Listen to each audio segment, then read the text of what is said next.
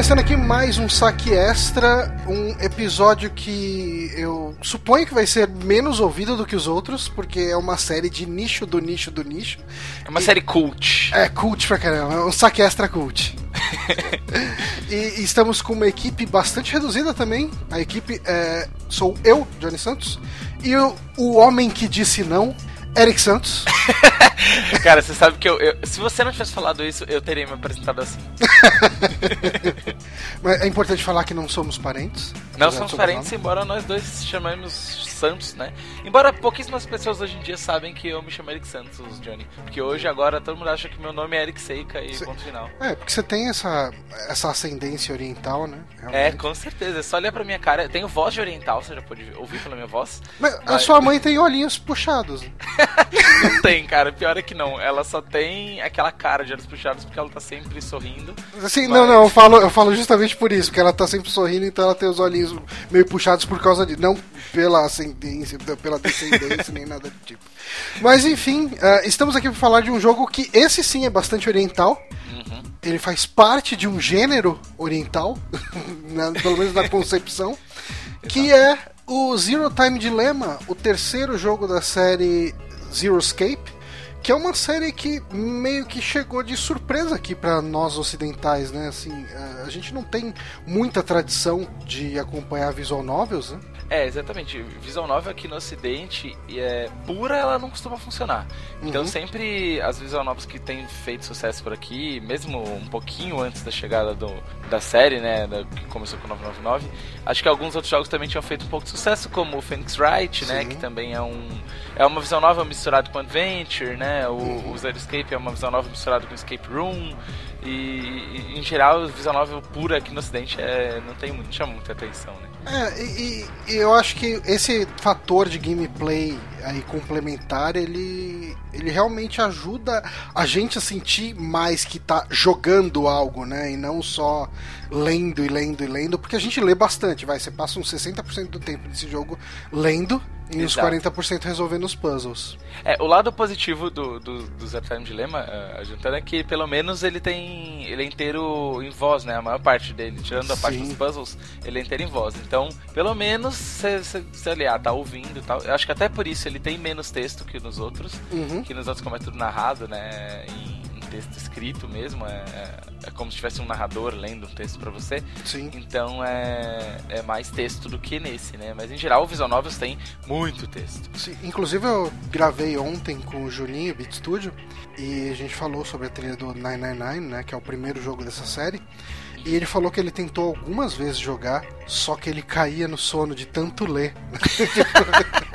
Cara, como alguém consegue cair no sono jogando 999 com aquela trilha sonora desesperadora de, Nossa, de medo? É, é, é, aquela trilha tensa, né? Com aquele cheio dos barulhos, ah. dos ruídos e tal. É, uh, eu falaria que eu deixaria o link aqui, mas é possível que esse podcast saia antes do Beat Studio. Então, a gente vai depender aí da timeline que a gente tiver. Se a gente tiver numa timeline onde o Beat Studio saia antes, o link estará no post. Tudo depende de decisões que a gente vai tomar aqui. Exatamente, como a gente já sabe, porque a gente volta, né, através da, da timeline. Bom, sim, sim, eu, eu, usei aí o campo morfogenético para passar a minha consciência do futuro para falar se tem o link ou não. Exato. Mas Zero Time Dilemma, ele é uma visual novel com puzzles, né, no formato escape room, como o Eric bem disse. Foi lançada em junho desse ano, né, em 2016 desenvolvido pela Shime. Essa Shime é uma empresa que surgiu agora, né? Com, eu acho que com o desmantelamento lá da, da Spy. Porque o, os primeiros jogos da série eles não venderam tanto quanto se esperava, né? Então o projeto foi meio que posto on hold.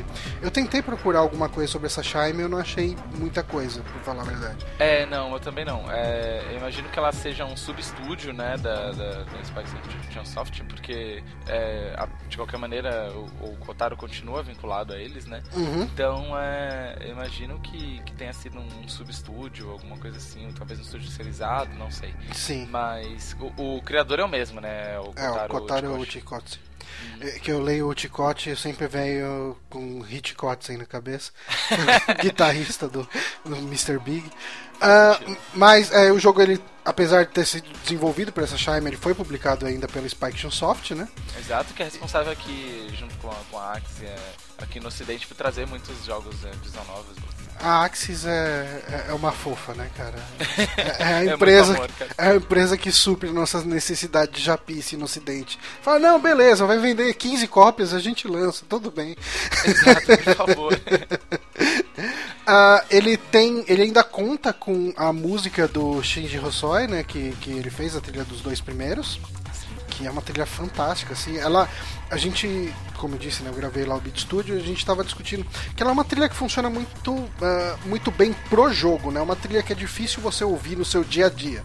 Exato. Mas é uma música que ela compõe muito bem o ambiente do jogo e, e ela cria o clima de tensão, ela ajuda a construir a, a, a cena na sua cabeça, ou, ou, ajuda a mesclar os sentimentos, né? Que você daquilo que você está lendo com aquilo que a cena deveria estar tá passando, né? Porque, uh, ok, nesse no Zero Time Dilemma a gente tem muito que uh, a gente tem cutscenes mais tradicionais, né? A gente tem um modelo de apresentação menos visual novel, né? Que tradicionalmente o, o, o formato visual novel você tem uma cena no fundo, né? Estática Sim. e os personagens intercalando ali, meio que é, em posições também semi-estáticas, né? Muitas vezes mexendo só a boca, os olhos, assim.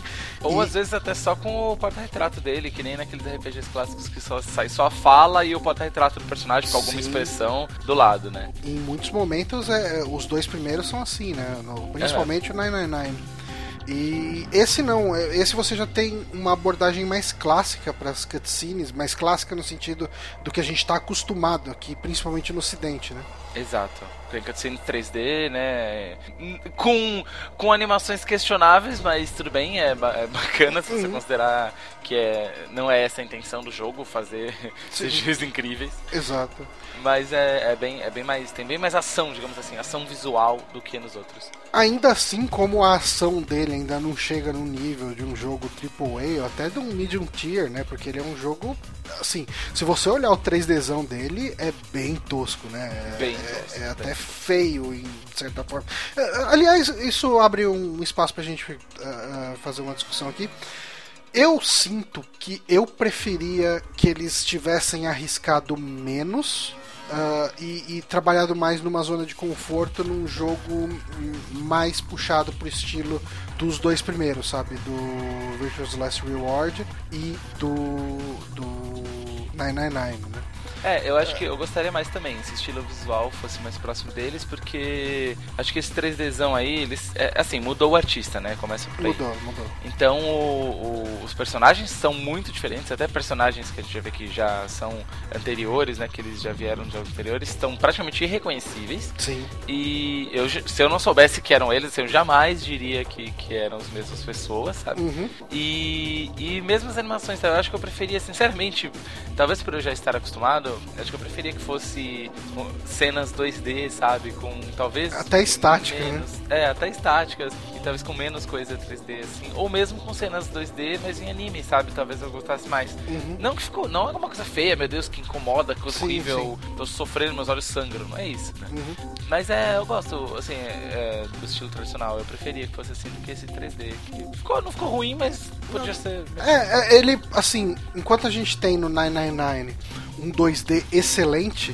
uhum. aqui a gente tem um 3D que é uma tecnologia mais, uh, digamos assim, sofisticada, uh, se comparar com um desenho de mangá, mas uh, assim, a gente deixou de ter o simples feito na excelência para ter o elaborado feito na mediocridade para baixo. É, realmente, é. eu concordo. Mas nada que estrague o jogo, assim, porque como Não, disse, de maneira é, nenhuma. Uma visual novel, por mais que ela tenha o visual, uhum. o novel importa muito mais. Muito certeza. mais, com certeza. Uh, o jogo ele foi escrito aí pelo Kotaro Ichikochi, que conforme a gente disse, uh, e ele trabalhou inicialmente com design 3D no jogo Pepsi Man do Play 1. é, é, que, ok, é bem fora do que você esperaria. É, mas... cara, é, é, aquele trabalho que, que ele definitivamente não espera ser reconhecido por isso, sabe? Tipo, ah, sim. Com certeza, quando ele vai numa entrevista assim, os caras vão falar: Estamos aqui recebendo hoje Kotaro Uchikoshi, o designer de Pepsi Man, conhecido Uau. por. Porra, né? Imagina na conferência da Sony ele chegando, tipo aquela apresentação do Kojima, com as luzes acendendo na hora que ele descia degrau por degrau. Ele fala: Oh, o designer de, de Pepsi Man. é, acho que não é o trabalho Isso favorito dele. Nunca vai acontecer. Mas ele ficou mais conhecido principalmente pelo seu trabalho com visual novels, né?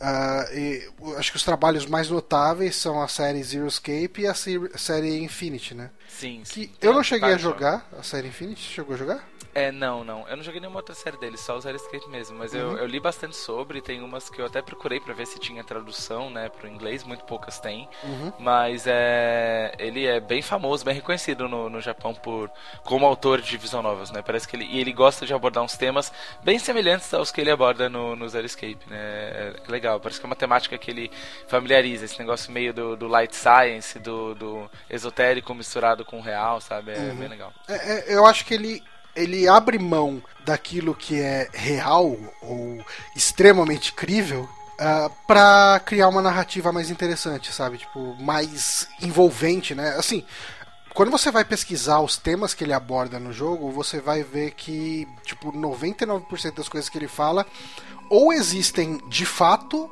ou existem pelo menos como um conceito filosófico ou esotérico mesmo, assim. Uh, ele tira muito pouca coisa direto da cabeça dele no, no que se diz a uh, respeito à ciência por trás do jogo dele, né? Os conceitos que são usados para passar a narrativa, para conectar os pontos narrativos ali. Mas isso tudo, mas eu acho que isso ele faz fluir, ele faz funcionar de um jeito muito bom. Faz, com certeza. Ele mescla muito bem isso. Uhum. Tanto que ele te bota o tempo inteiro pesquisando esses conceitos depois. sim, sim. Isso é muito comum, né, cara? Você chega, você termina de ver uma coisa. Ah, campo morfogenético. O que, que é isso? Você vai procurar e você vai ver que existem estudos, existem teorias, existe. Assim, fora do mundo do jogo, pessoas levam isso realmente a sério, né? Ou já levaram em algum momento. Exato. E isso é um negócio bem legal. Uh, a série do jogo, uh, ela é uma trilogia que fechou aí no, no, Zero Time Dilemma, mas eu acho que o, assim, acho que é interessante a gente falar um pouco do que aconteceu nesses outros jogos. Uh, eu não cheguei a dar nenhum aviso de spoiler aqui. Uh, terão, teremos avisos também ali no, no, no post, mas uh, avisando já aqui, você que está ouvindo o podcast, a discussão no saque extra é sempre com spoiler liberado, então agora a gente começa a falar já de coisas que são spoilers do, principalmente do, dos primeiros jogos da série, mas a gente deve deixar escapar spoilers de tudo. Então... Exatamente. Então tome muito cuidado caso você não tenha jogado nenhum dos três, porque senão a gente vai estragar três jogos de uma vez para você. Exatamente. E assim, esse é um jogo que é, é que nem quando você descobre o truque do mágico. Se você uh, sabe o que acontece em, em, qualquer um deles, assim, você sabe o final dele, você estraga 99% da experiência, assim. Porque eu acho que ele é um, ele é um jogo muito legal de se jogar. Eu, eu gosto dos puzzles, eu gosto da, das escape rooms que ele propõe e tal. Eu gosto dos diálogos, gosto das interações entre personagens. Mas assim, é mais do que a cereja do bolo. O plot twist nesse jogo, ele é a cobertura, a camada de cima, o recheio e a cereja do bolo. Talvez ele não seja só a parte do bolo de baixo tá? e talvez a bandeja.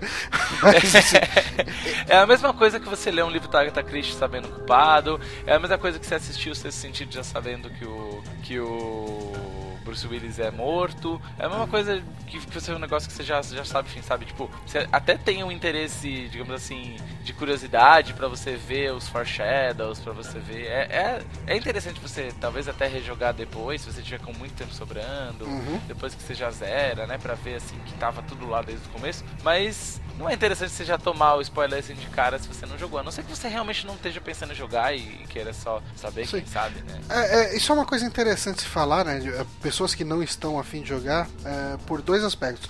O Eric, ele gravou recentemente um Dash no Jogabilidade, falando sobre 999, e é um podcast que eu recomendo muito, assim, ele tá bem completo, uh, abordando inclusive coisas que eu nem lembrava ou coisas que passaram despercebidas para mim. Cara, pode ter certeza que a gente nem lembrava de algumas coisas enquanto a gente gravava, a gente falava, caralho, tipo, todo mundo meio assim, lembrando ali na hora, porque realmente é um jogo muito, muito longo, a gente fala em bastante detalhe mesmo. Acho que foi três horas de podcast, né? fora de gravação, que eu nem consigo. Mas uh, eu vi uma reação comum lá na galera que tava comentando no Dash. É, no, no, site do jogabilidade que era porra eu ignorei os spoilers ignorei o, os avisos de spoiler ouvi o podcast inteiro, porque eu achei que eu não fosse jogar, e me arrependi amargamente. É, porque, é assim, é um jogo que quando você sabe do que se trata, quando você sabe para onde vai a história e o que acontece nele, você sente muito de não ter vivido aquilo, cara. Sim, e... dá uma depressão. É. É o tipo de jogo que eu gostaria de esquecer que eu joguei para poder voltar a jogar de novo e redescobrir, porque agora que eu já sei, não tem mais tanta graça. Ah, com certeza. Cara, eu também, cara. Principalmente o 999. Exato. E é uma coisa interessante. Você jogou o 999 na época? Joguei, eu joguei na Nine mais ou menos em logo depois que lançou, assim, lançou uhum.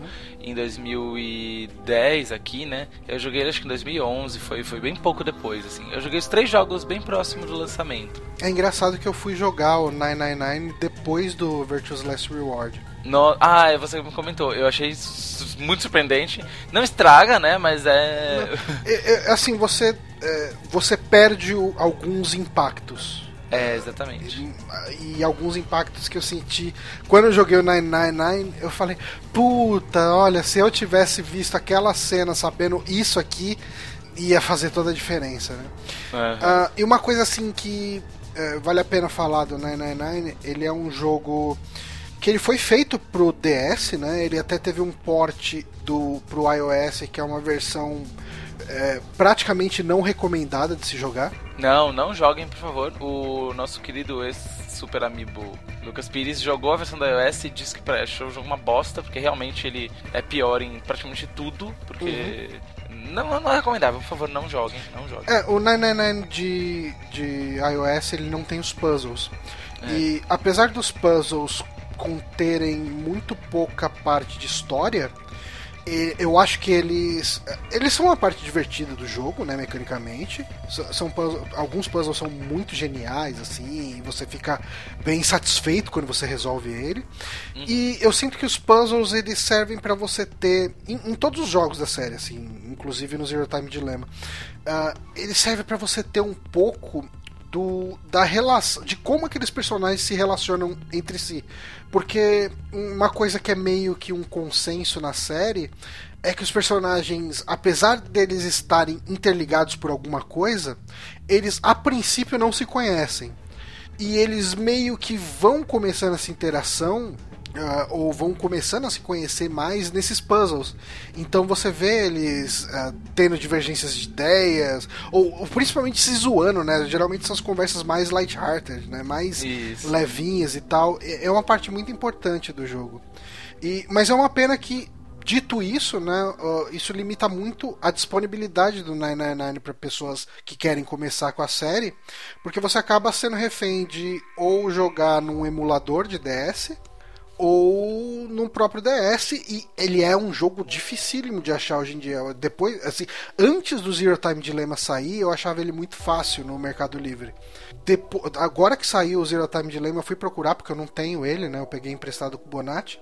Uhum. E só para ter coleção mesmo. E assim, cara, acho que quando eu procurei, eu achei só por 220, 250 reais, sei lá. É, não, não, não. Joga emulador, que é, é mais tranquilo. Acaba sendo o caminho, né? Ou se tiver um DS com R4, baixa lá a ROM e vai na fé. Porque já que, já que é difícil, é um jogo muito pouco acessível, né? É lógico que o melhor é comprar original tudo, mas como é um jogo bem pouco acessível, acaba sendo uma forma.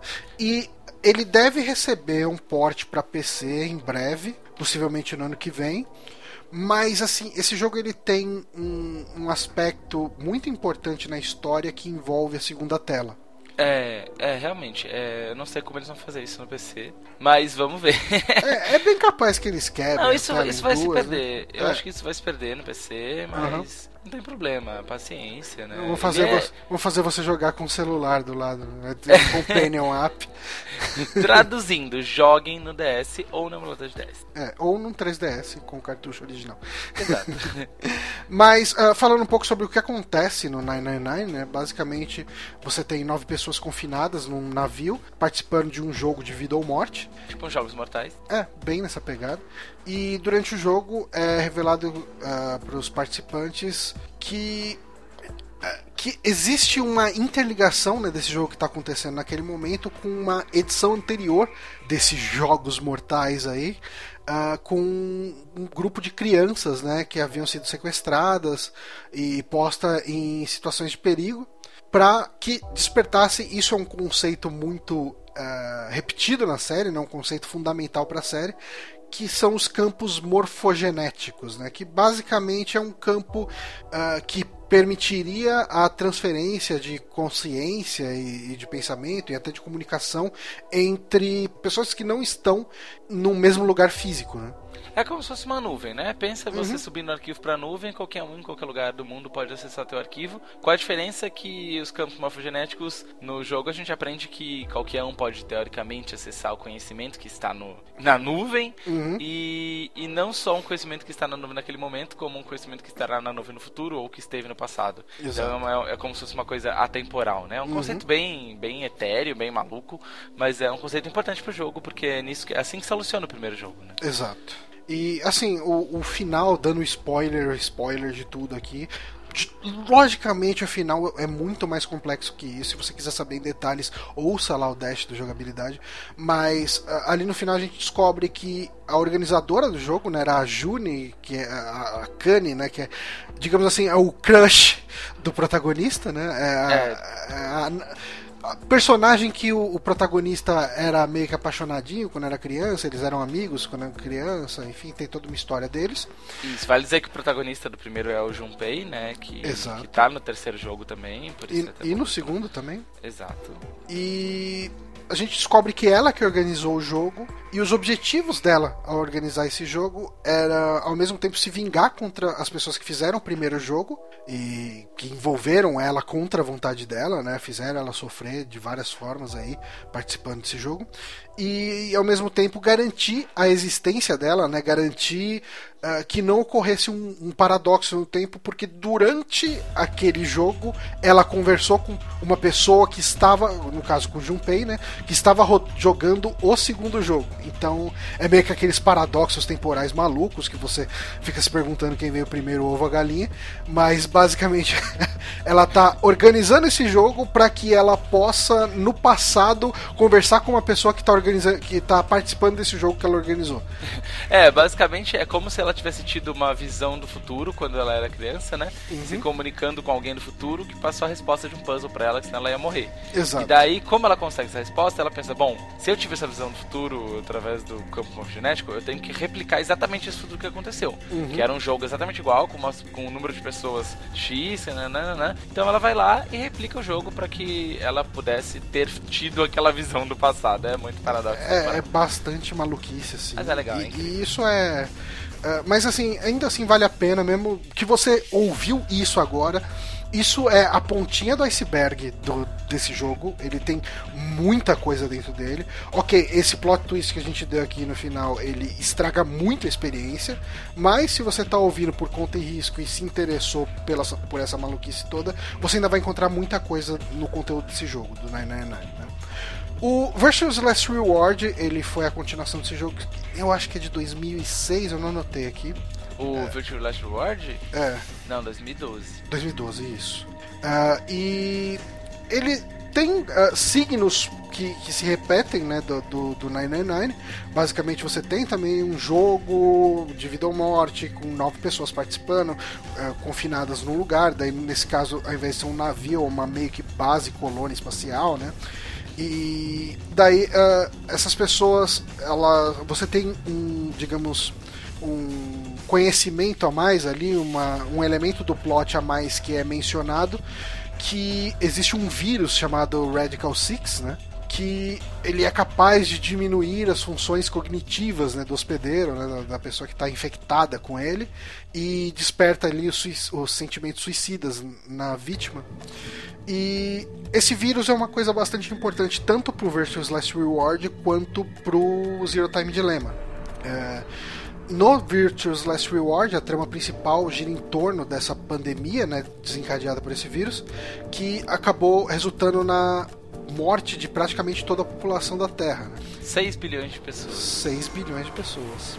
E o objetivo desse jogo, né, que as pessoas estão jogando ali, né, que, inclusive o Sigma, que é o seu protagonista, uh, é fazer com que o Sigma e a Fai, que é um personagem também que a gente vai falar dela de novo aí no Zero Time Dilemma, uh, despertassem essa habilidade de acessar o campo morfogenético para transportar a consciência entre realidades e, e, e, linhas de tempo paralelas. Né? É, eles vão além. Enquanto no, no, no 999 você tem um campo etéreo, o que, que você pode acessar é, em qualquer tempo e qualquer espaço, nesse no, no Virtual Last World você não só acessa, como você se transfere ao longo do tempo e espaço a sua própria consciência uhum. e através desse campo, né? Então você, teoricamente, você muda a sua consciência. É como se você fizesse. Deixa eu pensar. Alguém aqui viu Erased? Se alguém viu aí Erased, o anime Boku daqui, no, não esqueci o nome. Eu não vou falar o nome em japonês porque eu não sou otaku. Okay. Mas tem o anime Erased, que é uma coisa semelhante. É um cara com uns 20 e poucos anos que ele volta pro passado dele quando ele era criança, só que com a consciência dele adulto. É um conceito muito semelhante. Uhum. Você pode transferir a sua consciência para você adulto, jovem, em qualquer linha do tempo, com e você mantém o conhecimento que você tem no momento atual, que você transferiu a consciência. Então é, é um conceito bem legal também. É, é, um conceito, um passo além do uhum. 999. Sim, e, e, esse conceito é usado justamente para que o Sigma do futuro, de 2074, que sobreviveu a essa, a essa pandemia, né, que matou quase todo mundo, ele foi um dos que não morreu, e é, que ele voltasse aí para 2028, que é o ano onde se passa o jogo, e fizesse a troca né, de consciência com a consciência dele de 2074, para que ele tivesse esse tempo hábil, né, entre 2028 e 2074, para evitar a pandemia, ao mesmo tempo que, que, que a Kanye, se não me engano, ela eu não lembro se era a Kanye ou a Fai, que ela estudaria também alguma coisa em relação à cura, né? Uhum. Eu acho que é mais para evitar mesmo. Eu acho que não tem tanto. É, existe um estudo de cura, mas eu acho que a questão maior aí é para evitar que essa pandemia se, é, se, se, espalhe e cause a morte aí da população inteira. Só que o jogo, o, o segundo jogo da série, né, o, o Virtuous Last Reward, ele meio que termina com cliffhanger porque você consegue viabilizar essa transferência de consciência né, no final dele, mas o jogo termina aí. É, ele não vai além, ele não chega no ponto onde, que, onde a pandemia de alguma forma foi evitada ou se descobriu uh, exatamente quem assim quem são as pessoas por trás disso existe uma organização que é mencionada principalmente a partir do Virtuous Last Reward né no 999 não falam da Frida Soul né não falam, mas ela já existe no 999. Inclusive uhum. o símbolo dela já dá pra ver né, em alguns detalhes na roupa do, do, do, Prince, por exemplo, quando ele tá com aquele robe maluco, que ele sai do caixão, uhum. ele tá usando uma roupa que tem o símbolo da Free the Soul. Sim. Então já tava. Já, já, já, tava, já tinha sido pensada, né? Isso. Mas ela não, não chega se... a ser mencionada. Né? Não, não, em nenhum momento fala-se as palavras Free the Soul. E realmente ela, ela surge nesse momento, né? E, e daí, assim, realmente tem esse cliffhanger, porque você sabe que ele conseguiu voltar pro passado para tentar impedir a atuação dessa Free Soul, que liberou o vírus no mundo. Só que você não sabe como que ele vai impedir, de que maneira, o que aconteceu, como esse vírus foi liberado, em que circunstância. Uhum. E, e, isso que vai ser o, basicamente o o, o setting, embora não o objetivo do Zero Time Dilemma. Sim. Inclusive, a, questão dos objetivos, no Virtuous Last Reward, os objetivos são ditos de uma forma meio diferente, né? Assim, porque eles falam muito do lance de, uh, de fazer uma limpeza na raça humana. Uh, esse seria o objetivo né, da Free the Soul. E os seres humanos que continuariam seriam todos os clones lá do Brother, né? Que seriam os Lefts. Uhum. Que inclusive um deles é o Dio, né? Que é um dos personagens. Um dos nove participantes do jogo. Uhum. E só que eu, eu, sinto que isso foi meio que ignorado no Zero Time Dilemma, né? Isso não volta a ser abordado. Não, não, isso não volta. Eles é. mudaram esse paradigma aí. Mas uhum. isso também é um detalhe, né? É, acaba sendo um detalhe pequeno perto de tudo que tem ali. Uh, e daí assim, a gente teve esse cliffhanger aí, beleza, né? Todo mundo sabe que vai rolar um terceiro jogo. Ah, é, vale lembrar que, novamente, que o Junpei também estava envolvido no, no o protagonista do 999, que é o Junpei, também está envolvido no Virtual Last Reward como um dos participantes, bem mais velho, né? Justamente ele estava uhum. procurando a Kanye, né? Que ele perdeu contato com ela. E, e a Kanye também está envolvida, inclusive a Kanye que organiza tudo isso. É a Kanye que, que cria esse projeto para que eles possam impedir o, o o, o, vírus, ela que, que tá lá por trás de tudo mais uma vez, né? Ela foi o zero no primeiro jogo, ela tá por trás das questões do, do Virtual Passport, ela que organiza tudo, ela que cria o Sigma e fala para ele o que ele vai ter que fazer. Então é tudo um plano dela mais uma vez. E ela também está no Zero Time Dilemma. é, tá em todos. E assim, uma coisa que eh, esse cliffhanger deixava bem claro é que a gente teria um, um terceiro jogo e daí, assim, tanto que ele, em 2012 mesmo foi anunciado que a gente ia ter o terceiro jogo da série, né? Que ia ser o último jogo, ia fechar a série. Beleza, tava todo mundo feliz com isso. E no ano seguinte, né, em 2013, o, o o Shikoshi, ele falou que ele terminou de escrever né, a história, mas ainda não tinha iniciado o desenvolvimento. Só que como a, a receptividade do Virtuous Last Reward, as vendas foram bem menores do que a, a Spaction Soft e a, a Axis estavam esperando, eles acabaram colocando o projeto on hold, né? Eles deram uma suspendida no projeto porque ele não estava sendo comercialmente viável, né? É, basicamente foi colocado assim, naquele. da invenção que é da Vaporware, né? Tipo, não vai existir nunca e uhum. desistam, isso não vai acontecer. Era bem o sentimento que, que ficou no ar mesmo, eu fiquei bem puto com isso. fiquei bem triste, cara. Nossa, eu tava acompanhando. Falei, caralho, não acredito que não vai ter, tipo, eu acabei de zerar essa porra, não vai lançar. Não vai ter um fim nunca, nunca eu não né, vou saber jamais o que aconteceu com Radical Six. E daí assim chegou até ser cogitado fazer um crowdfunding para fazer o terceiro jogo. Só que o próprio Shioki, o Shikoshi, ele falou que tipo, ele meio que sentia que mesmo num crowdfunding eles não conseguiriam juntar o dinheiro, sabe? Tipo, era a, o, o clima era bem pessimista em relação ao terceiro jogo.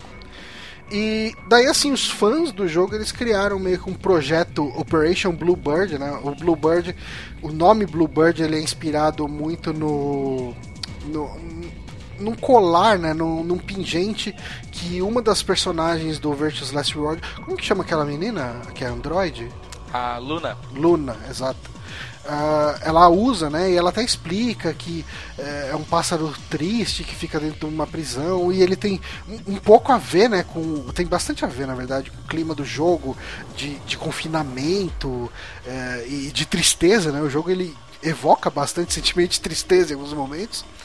E, e, foi criado esse projeto que basicamente era uma movimentação em redes sociais, né, uma mobilização de fãs, meio que para espalhar a palavra da série, né, para aumentar o awareness da série, para compartilhar. O, pessoas entravam nessa, nesses grupos e tal para compartilhar o amor deles pela série. Então eu entrei no grupo no, no Facebook, não sei se chegou a entrar. Ah, eu não entrei na época. Eu entrei na época e tal, e o pessoal compartilhava bastante arte de fã, sabe?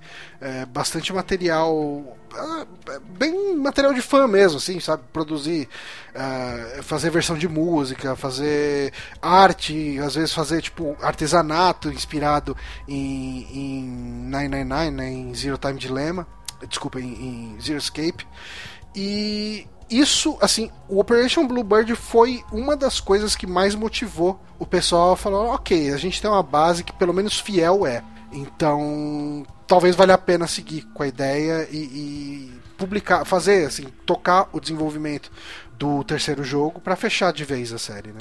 É, até porque nesse ponto a história já estava escrita, né? Então, assim, uhum. é, não tem muita. É realmente lógico o esforço de desenvolvimento, mas convenhamos que ele não é um jogo muito difícil de programar e de. Ah, sim. E especialmente de desenvolver mesmo, né? Os puzzles são extremamente simples, uhum. os gráficos não são nada sofisticados. Então, sinceramente, eu imagino que o custo de produção dele não tenha sido tão elevado assim, né? É, eu imagino que eles não tenham tido prejuízo. Se não teve nenhum lucro absurdo, prejuízo também não deve ter tido. Uhum.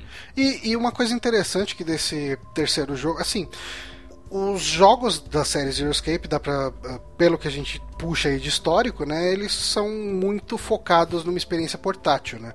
O 999 ele saiu inicialmente para o DS e ele foi portado para iOS, que são plataformas portáteis, né?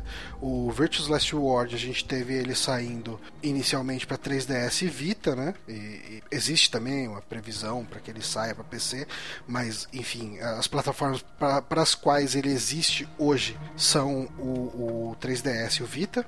Peraí, o, o. Versus Last Reward. Isso, isso, desculpa. Isso. E esse jogo agora, né, o Zero Time Dilemma, eles lançaram além de 3DS e Vita uma versão de PC. E, e, o PC ele é acaba sendo a plataforma mais popular de todas. Então existia aí uma intenção de pelo menos alcançar um público maior através da versão de PC dele, né? Sim, ele com certeza isso causou com que muitas pessoas conhecessem o jogo, coisa que muita gente não ia conhecer, porque realmente tem um público grande de 3DS, mas de Vita, foda-se. Uhum. E, e, de PC é extremamente maior mesmo que o número de, de pessoas que tem um 3DS, especialmente no Ocidente. Né? No Japão, todo mundo tem 3 3DS. mas aqui, é, realmente, quem tem PC é um número muito maior de, de, pessoas. Acho que até por isso a série teve mais atenção nos últimos meses do que teve nos últimos anos. Né? Sim, com certeza. E, e, uma coisa que eu acho engraçado é que, assim, nas opções, na, na, nas ah, nas opções realmente de desenvolvimento, de design, de, de, de desenvolvimento de produto mesmo do Zero Time Dilemma, ele foi muito pensado para que ele ampliasse essa base de fãs da série.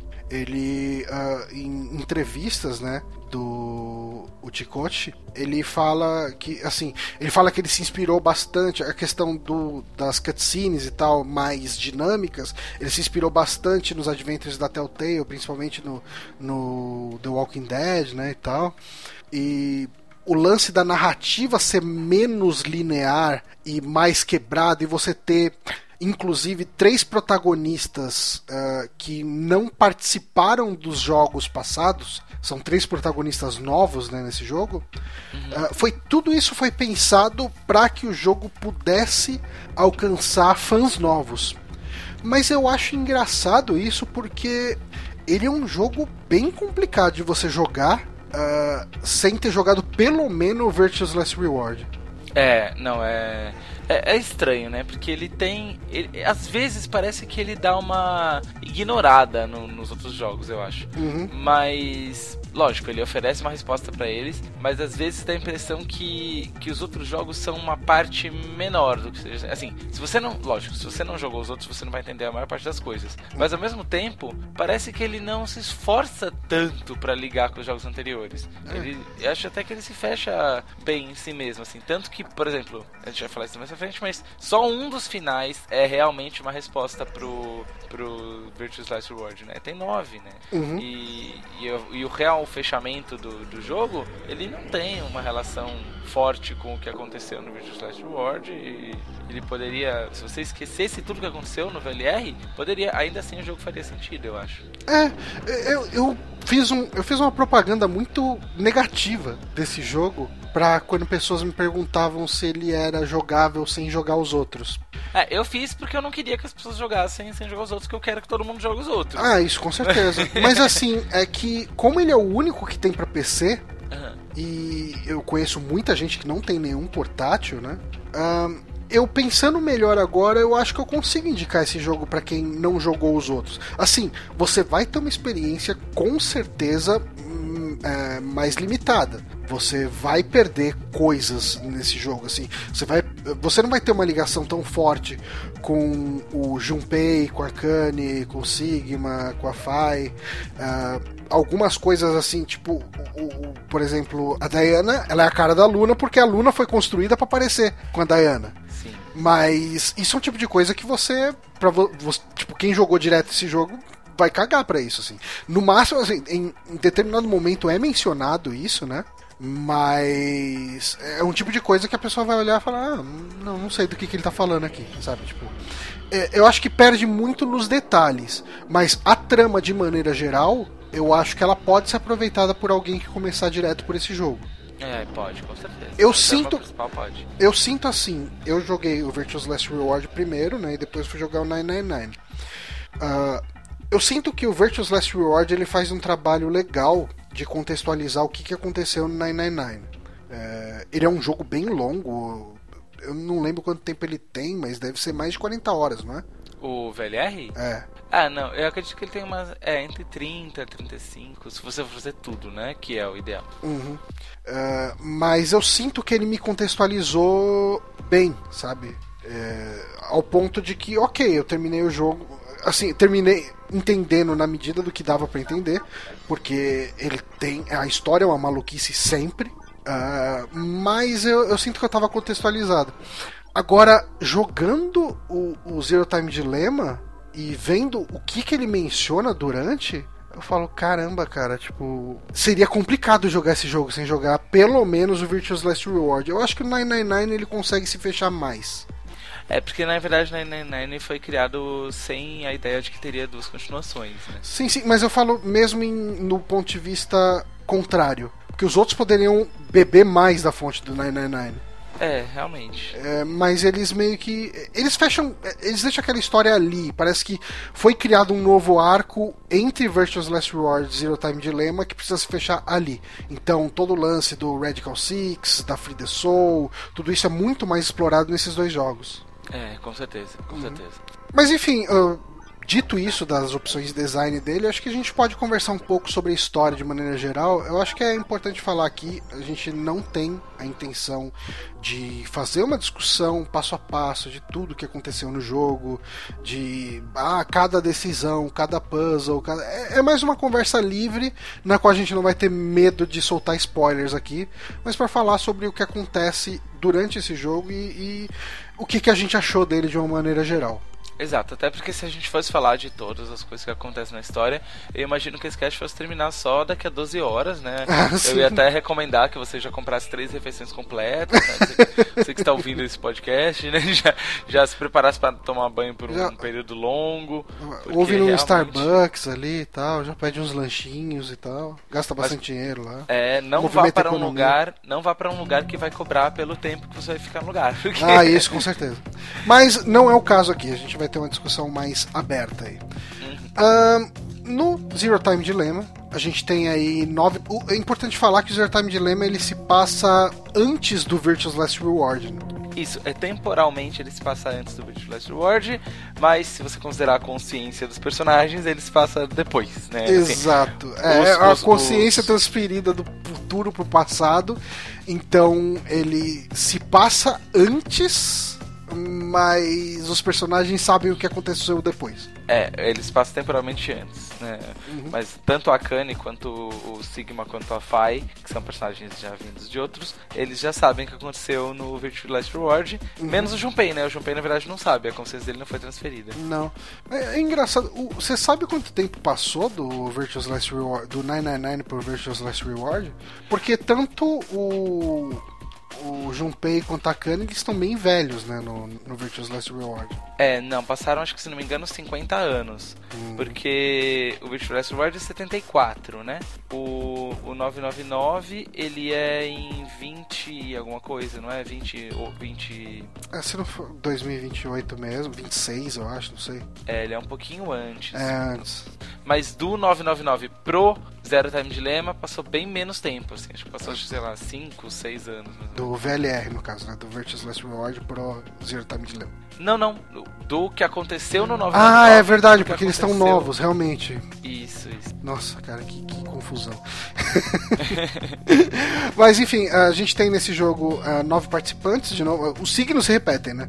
São nove participantes do jogo, se encontrando uh, em uma base. A diferença é que nesse, né, ao invés deles serem sequestrados, eles meio que foram por vontade própria, né? Inclusive alguns são premiados com dinheiro para ir lá, né? Se oferece, se voluntariam para ir lá uh, por causa do dinheiro. Por exemplo, o Carlos, que é talvez o protagonista principal. Uhum. É, ele vai lá porque existe um prêmio de 500 mil dólares, né? Que ele precisava para o tratamento da irmã dele, que é a coisa mais importante na vida dele e tal. Sim. Ó, oh, só, só confirmando, desculpa, passou realmente um ano do, do 999 pro, pro Zero Time Dilemma, em termos cronológicos do que aconteceu. É, é, pelo menos a, a, Lotus não tá nessa, nesse jogo, né? Ah, é. Porque seria muito triste pra ela, né? Ela ficar de ano em ano participando desses jogos mortais. Né? Ia ser bem triste. Aliás, assim, não, não falam o que acontece com ela, né? Não, ela acho que seguia a vida, né? Seguia, tá, assim, ela trabalhava com investigação. É, seguiu, seguiu em frente. Tá caçando marido que trai a esposa, trabalhando no salinho, trabalho. É... Mas, então, é, retomando o que você falou, realmente é. Eles. Na verdade é o seguinte: eles não participam voluntariamente do Nonary Game, né? Eles uhum. se inscrevem num programa que seria uma espécie de programa de, de teste de convivência, né? Uhum. Para uma futura possível colônia espacial.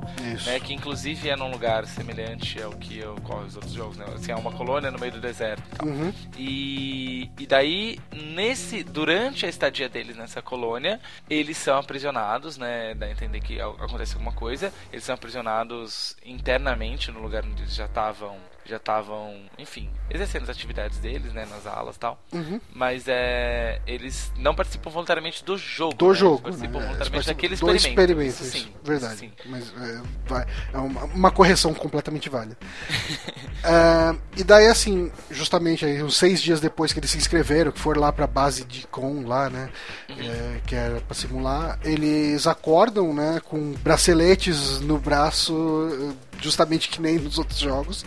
Uhum. E eles descobrem que eles estão ali participando de um experimento da Free the Soul, que é justamente a organização que foi responsável pela liberação do, do Radical Six. Né? Exatamente. Que mataria 6 bilhões de pessoas no futuro próximo. só 6 bilhões. Só 6 bilhões, não seriam todas. Só, uhum. só 6 bilhões. Inclusive o nome do Radical Six, se não me engano, é por causa de 6 bilhões. Hum. Porque ele foi dado retroativamente. Né? Ah, sim, verdade. É um nome que foi. Verdade. É um nome que foi dado no futuro. É, ele matou 6 bilhões, daí a consciência da pessoa voltou e ele chamou de Radical Six. É bacana, né, cara? É uma ótima forma de você fazer um marketing de um produto. Você lança, vê o que o pessoal vai chamar, ah, isso aí é tipo o sangue negro do capitalismo. Tá, volta no passado e muda o nome da Coca-Cola. Exato.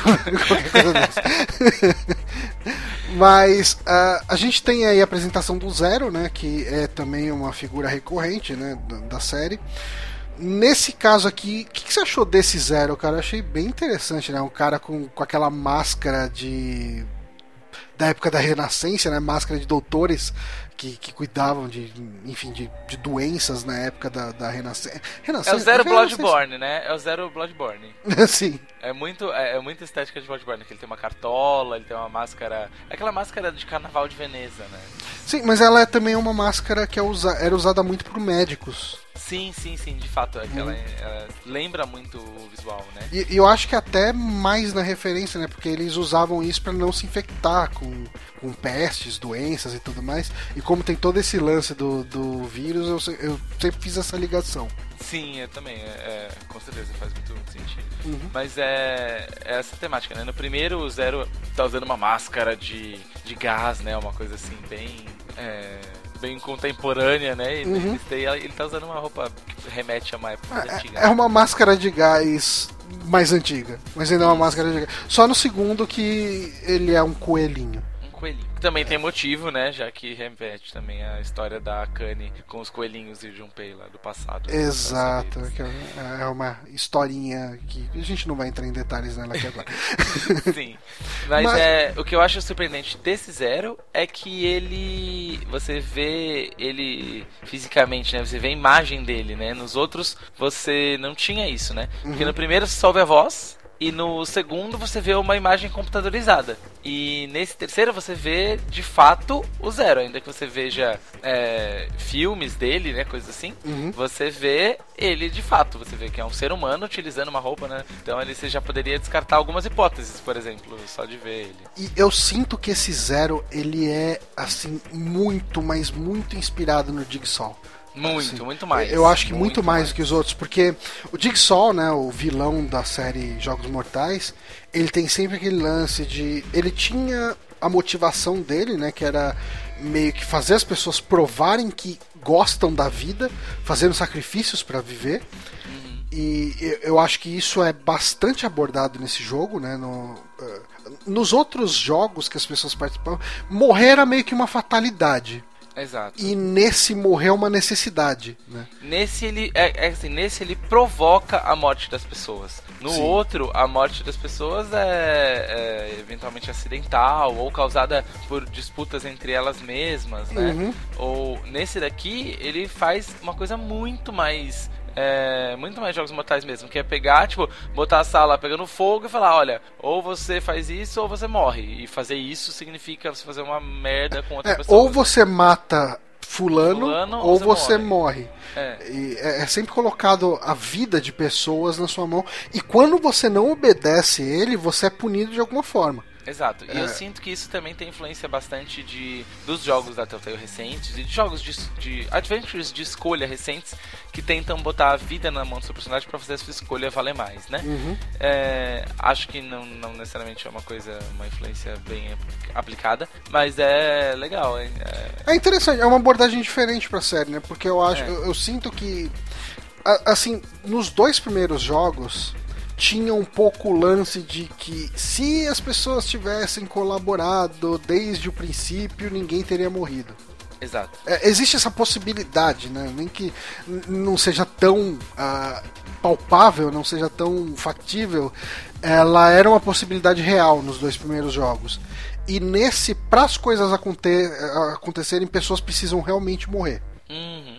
Uh, e uma coisa que ele fala muito, que me remete muito ao Jigsaw, né, é que o Jigsaw ele tinha muito o todo o senso dele de justiça era baseado assim a vida dele ficou na mão dos outros e por causa disso uh, ele desconta a raiva dele em outras pessoas e ele tem sempre o discurso dele eh, convocando a pessoa a amar a própria vida e esse ele tem sempre aquele discurso de que a vida é injusta exato e ele traça sempre uma história de um caracol, né, uma lesma, acho que caracol é a tradução mais correta, né, para snail. Isso. E que às vezes um caracol no caminho de uma pessoa pode ter um impacto na vida de diversas outras pessoas.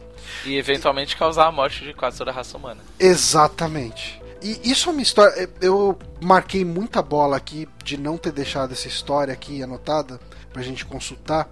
Mas você lembra mais ou menos dela? É que era o lance de que uma mulher tava correndo, daí tinha Lembro. um caracol no caminho uhum. E ela decidiu mudar o caminho que ela fazia sempre, né? Exato. É uma mulher que estava correndo no parque, ela saía todos os noites para correr no parque. Naquela noite, ela mudou o caminho que ela fazia sempre, porque tinha um caracol no meio. Ela falou: ai, que nojo, um caracol, que bosta. Uhum. E saiu correndo para outra direção. Nisso, ela foi assassinada por uma serial killer. Um serial killer, perdão, já foi spoiler já. Uhum. É, mas foda-se spoiler. Ela foi assassinada por um serial killer. É, consequentemente, uma pessoa é, foi culpada no lugar dela e essa pessoa foi condenada à morte. Uhum. E por conta disso, essa pessoa foi presa, né, e levada à morte. E ela, essa pessoa tinha acabado de pedir um táxi. Como essa pessoa foi presa e não pegou o táxi, outra pessoa pegou o táxi. Essa pessoa que pegou o táxi teve um acidente e morreu no meio do caminho. E ele era um médico que estava indo salvar um, um, fazer uma cirurgia num menino que estava é, hospitalizado. E por conta disso, ele também não acabou conseguindo fazer essa cirurgia. E o menino acabou morrendo. E outra coisa que essa pessoa que foi condenada, ela ela acabou deixando seus filhos órfãos, né? Uhum. Filhos órfãos, porque era o, o, ela tinha dois filhos, foi, esses filhos acabaram órfãos e, e, a partir daí também isso teve graves consequências. E a própria morte da mulher pelo serial killer causou com que o marido dela se tornasse louco, alcoólatra e, e causasse vários problemas na vida do filho dele e tal. São vários, vários impactos. É, e, e, é interessante porque assim, isso, assim, o Eric ele trouxe tudo isso de uma vez só aqui pra gente, mas. Uh, a gente encontra o Zero sempre antes dos jogos, né? Sempre antes das escapadas. E antes ou depois, mas aí ele vai contar trechos dessa história. E meio que você vai montando essa história com cada trecho que ele vai trazendo. E junto com as histórias dos personagens individualmente, você meio que consegue relacionar essas pessoas que são mencionadas com uh, justamente com as pessoas que estão participando do jogo. Uhum, exatamente. Aos poucos esse quebra-cabeça vai se completando aí com os participantes. Uhum. E assim, nesse jogo, né, do, desse, do Zero Time Dilemma, uh, no primeiro a gente tinha o Noner Game, né? Que era o jogo lá baseado nas, nas combinações de números para abrir a porta de número 9. No segundo a gente tinha o Ambidex Game, que era um jogo baseado no, no dilema do prisioneiro, né? Que você tem duas pessoas que vão tomar uma decisão sem uma saber a resposta da outra e elas podem ou, ou se aliar ou trair uma outra. Uh, se as duas pessoas se aliam, elas têm um bônus pequeno. Se as duas pessoas se traem, é, nenhuma ganha nada. E se uma trai e a outra alia, a pessoa que aliou perde mais do que a outra pessoa e a pessoa que, que traiu ganha mais. Então é aquele dilema: você vai confiar na outra pessoa ou não? E é tudo baseado nisso. É um dilema conhecidíssimo da teoria dos jogos, né? Em teoria Sim. econômica, isso é muito, muito, muito conhecido. Uhum. E aqui nesse caso a gente tem o The Decision Game, né? Que... Isso. Que é menos. É, é, é, é basicamente o jogo te coloca vários momentos em que você tem que decidir uma, uma coisa, né? Eu acho que é muito é menos conceitual que os outros, né? Ah, sim, totalmente. É, é assim, ah, aperte esse botão para matar todo mundo que tá nas outras salas. É, e daí cada hora e é uma coisa. Isso literalmente acontece no jogo. Sim, é, porque assim, é, uma coisa é, é, um, é, você ser fiel a um conceito, como no 999, que você é fiel ao conceito do Nerd Game, tem regras bem estabelecidas desde o começo, é, ou o Ambidex Game também, que eles repetem durante o jogo inteiro. O Decision Game, na verdade, ele nada mais é do que te colocar uma decisão. Uhum. E a partir dali você decide. Pode ser você decidir matar um ou matar o outro, pode ser você decidir apertar um botão e matar todo mundo, ou não apertar o botão, pode ser você enfim, tem milhões o, de decisões, né? O, o, Decision Game é o momento que o Tikoshi falou: Ah, eu desisto. Ele só aperta o botão e mata todo mundo. É, aperta o botão e mata os outros. É, mas isso é importante pro conceito desse jogo, né? Porque. Uh, se nos outros jogos a gente tinha ali que eles tinham que fazer combinações para abrir portas e ganhar passes etc, etc. Nesse você tem que os jogadores, os participantes do jogo eles precisam abrir uma porta que é a X-Door. E essa X-Door ela abre com seis X-Passes.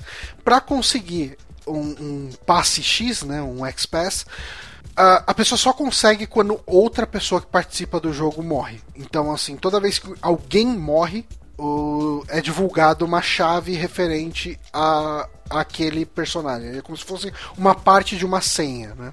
Exatamente. E é e engraçado você... que uma coisa que eu achei interessante é que em cada timeline esse X-Pass muda.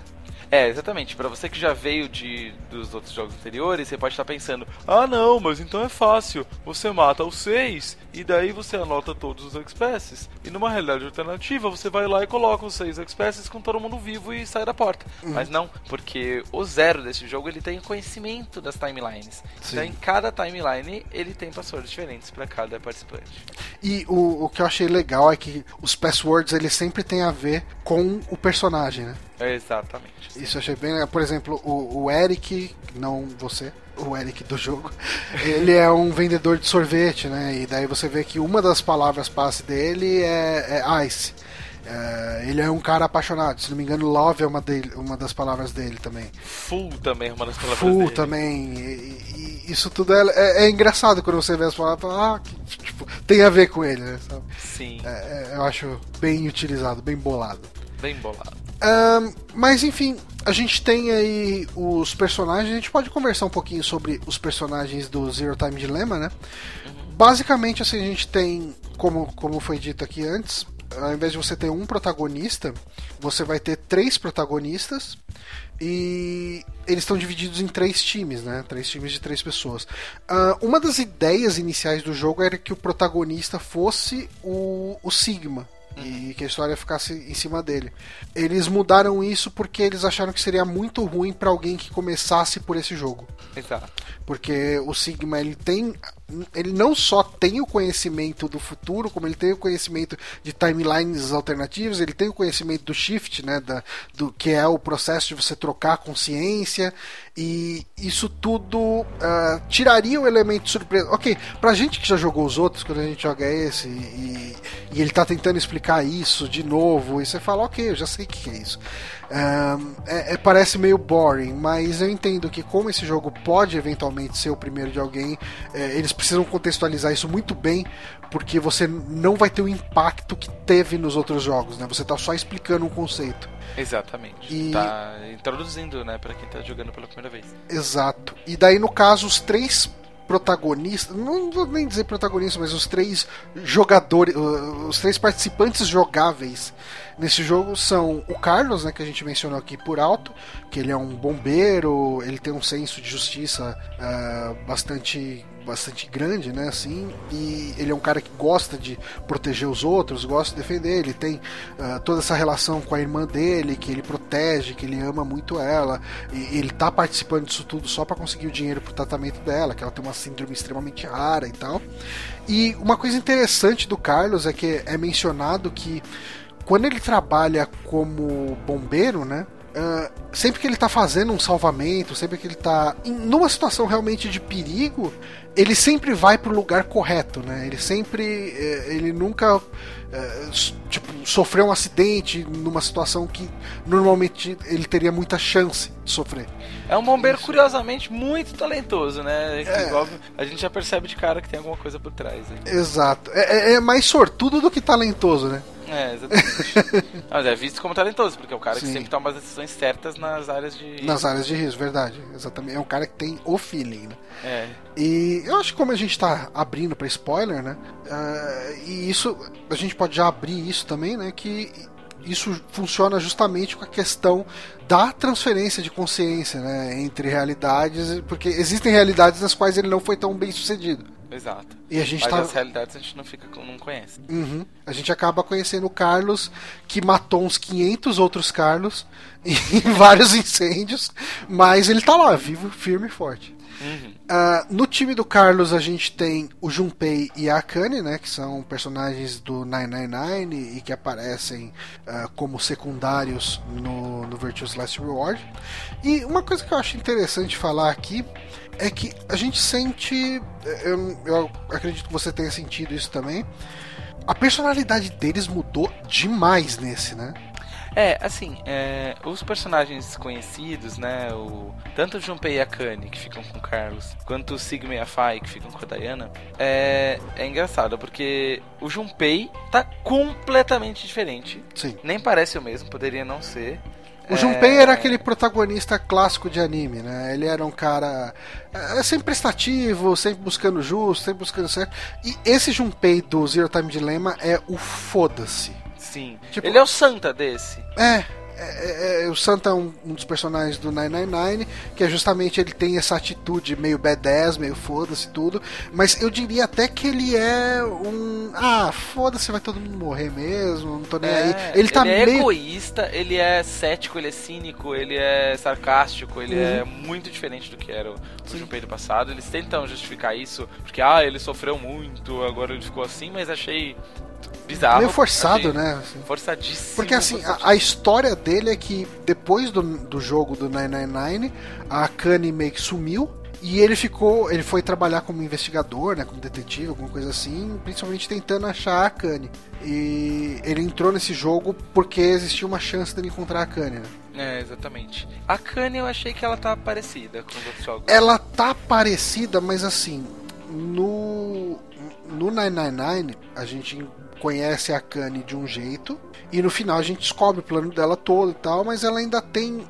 Você entende a motivação dela e, e tudo mais eu sinto que no Zero Time Dilemma ela virou um personagem muito mais maquiavélico, muito mais maquinadora, é... ela mais é, até manipuladora de certa forma. Mas ela não virou, né? Ela era, sempre foi. É, então é, é que, é, é justamente a gente não sabe que ela é assim. Sim. ela tá fingindo 90, 100% do tempo. Mas, mas ela assim, sempre foi. É ela que, é assim, a mais CDF. No 999 isso é explicado no final do jogo, um pouco com a situação do ah, o fim justifica os meios, ela precisava disso e não sei o que. No final do Zero Time Dilemma, que a gente encontra ela no futuro, já velha e não sei o que e tal, e ela explica toda a situação do Radical Six e tal, eu sinto que ela já. Ok, é, ela tá mais ela potencializou o lance da manipulação, mas eu liguei isso muito à questão de ela envelheceu no mundo duro, ela ela era de um jeito quando era nova, ela viveu um mundo que virou um caralho. E ok, ela ficou mais manipuladora a partir daí. É, nem tanto manipuladora, ela é uma pessoa realmente preocupada com o destino da humanidade. Então, assim, os fins justificam os meios ficou ainda mais grave. Porque se antes eram os fins justificam os meios, ela estava tentando uh, escapar de uma situação de perigo, tentar proteger, salvar a própria vida, não sei o que. No segundo jogo, no Virtuous Last Reward, o lance dos fins justificam os meios é questão da preservação da espécie humana e evitar a morte de 6 bilhões de seres humanos. Então eu consigo entender. Nesse, uh, parece que assim, aquela June que Sabe assim, vamos colocar assim: a pessoa que matou um ladrão numa situação extrema, onde o bandido estava vindo para cima dela e na casa dela era caso de vida ou morte, ela teve que matar. Ela virou uma justiceira e saiu simplesmente matando todos os bandidos que nem tinham nada a ver com ela. Ah, cara, eu não sei, eu não acho. Porque ela já. Cara, ela já tinha. Ela matou quatro pessoas no. Não, 999. Não, não. Uhum. Ela matou todos os caras da da, da organização e todos propositalmente. Uhum. Ela que fantasiou o cara lá de, de Prince pro Gentaro matar, ela que matou, que, que deu informação errada pro cara morrer, pro, pro número 9 morrer. Ela fez de propósito, tipo, ela, ela, eu acho que ela sempre foi assim, tá ligado? Eu acho uhum. que a gente uhum. tem uma visão fake dela, que, ai, que isso é porque ela precisava sobreviver, mas eu acho que não. Acho que é a natureza dela, sabe? Acho que ela. Porque ela é muito inteligente, você vê que ela. Ah, ela é sempre a pessoa que traz os conceitos rápidos. Ela, cara, ela, ela faz a conta de cabeça em um segundo. Uhum. Ela tem a, ela, o foreshadow de todas as soluções, de todos os enigmas, ela sabe, porque ela pensa muito rápido. Então, assim, uhum. eu acho que ela. que essa A gente tem essa visão de que ela talvez tenha mudado, porque ela se faz de muito boazinha. Mas, é, ela parou de fingir. Ela parou de fingir, eu só acho isso. Eu acho que ela parou. E detalhe, essa Kanye, se não me engano, eu posso estar errado, mas eu acho que ela é a Kanye que já tem consciência do que vai acontecer no futuro. Hum, pode, é possível, cara. E porque, se não me engano, ela transporta a consciência dela também, não? Eu, ai que tal, eu não sei. Porque se ela volta pro passado para que ela criasse, ela cria o Sigma e a Phi juntos desde que eles são crianças. Então, desde 1928, ela já, quer dizer, desde 2028, ela já tava com aquele plano de chegar no futuro e transportar a consciência do Sigma pro passado. Uhum. Então, se ela já sabia disso, assim, para ela ter feito isso desde essa época, ela já teria que saber o que acontecia no futuro desde essa época. Porque senão, por que, que ela ia ter esse plano? Então, eu acredito que ela já transportou a consciência dela pro passado nesse momento. Eu, eu acredito que ela já é, sabe. Eu acho que é o mais, é o mais provável, porque para ela organizar tudo que for organizado, para ela eh, ter a, a, assim, ela tem que saber pelo menos o que aconteceu em é. relação ao, ao Radical Six e isso. por isso que ela tá ali. E ela tá ali muito determinada a, a, a impedir o Radical Six. Sim, exatamente. Então, então ela deve, uh, realmente ela deve ser a consciência da Akane velha já. Então é uma Akane ainda pior, porque se ela já era pior com 18, 19 anos fazendo o primeiro, o segundo no Honor Game, né? Que é o do, do, do, do 999. Uhum. Imagina depois de todos esses anos manipulando as pessoas por mais de 100 anos consecutivos de vivência em termos de consciência. Né? Caralho. Né? ela é um ser atemporal que só manipula as pois pessoas. é, ela é muito. É uma pessoa muito ruim. eu gosto dela. Ela é minha personagem favorita. Eu, eu gosto dela também. Eu, eu gosto muito. Eu acho um personagem. É, ela é a voz da consciência quando precisa, sabe? Tipo, eu, eu, gosto bastante, é um personagem bem interessante, realmente. É, é a mais racional dali. Uh, o segundo time que a gente tem aqui, a gente tem o time D, é, que, é, é, o time Virtual Last Reward, né? Se o Sim. primeiro time é o time 999, que é o, a, o Junpei Akane junto com o Carlos, uhum.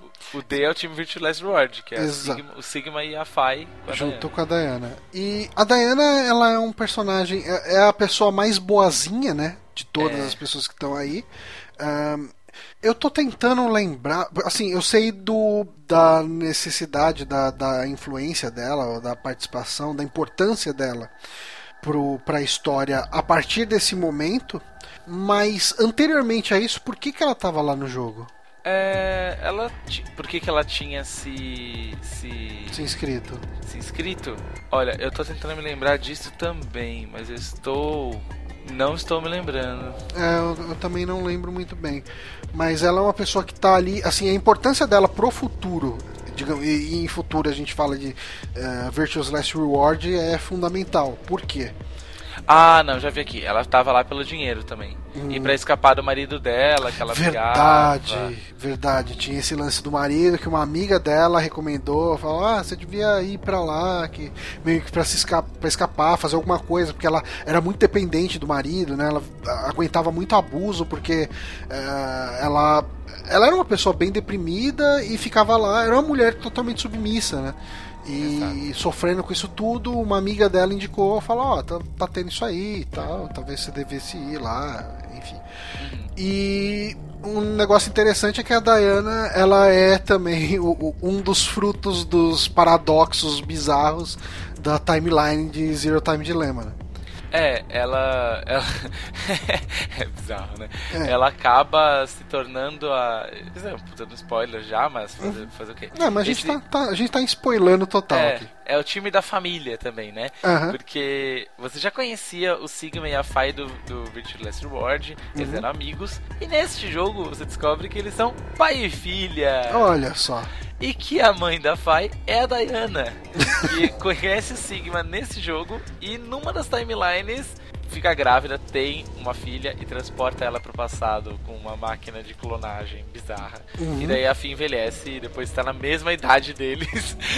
Cara, isso é uma confusão dos infernos, porque assim, a, a Diana, em uma das timelines do jogo a gente vai ter que a Diana e o Sigma, eles acabam ficando presos lá, né, na, na base, na, na Deacon ali.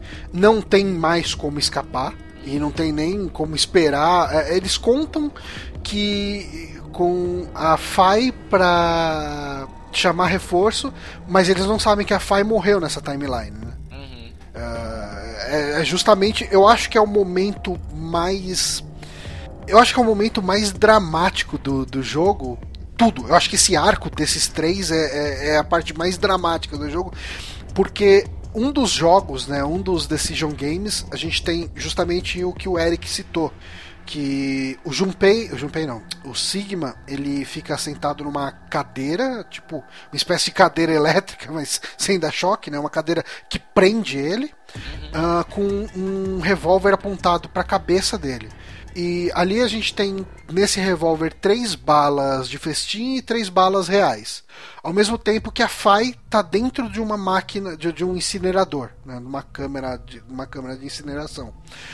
E o decision game desse momento é ela dá o tiro, se ela der o tiro, ela pode ou não matar o Sigma. E de qualquer forma, ela dando o tiro, ela libera a FAI da câmera de. de enfim, de, de, de incineração. De incineração. Mas se ela não atirar, o Sigma com certeza vive, só que a, a Fai vai ser incinerada. Uma coisa que a gente não comentou aqui, uh, que eu acho que é importante a gente trazer isso, é um conceito muito importante no jogo. Uh, a gente falou por alto que o jogo ele não é tão linear, você joga pedaços dele meio que fora de ordem. O motivo disso é que a cada vez que, a cada trecho do jogo que você joga, no final dele, o, o tal do relógio, né, a pulseira que os personagens estão usando, ele libera um uma, uma, droga, uma droga né, um, uma substância que faz com que a pessoa esqueça os últimos 90 minutos. Então, dito isso, aqui nesse momento ela vai tomar uma decisão que vai ser ou matar, uh, ou correr o risco de matar o Sigma, ou, correr, uh, ou ter a certeza de matar a Fai. E depois disso, independente de qual for a decisão que ela tomar, ela vai esquecer o que, que ela decidiu e o que, que aconteceu.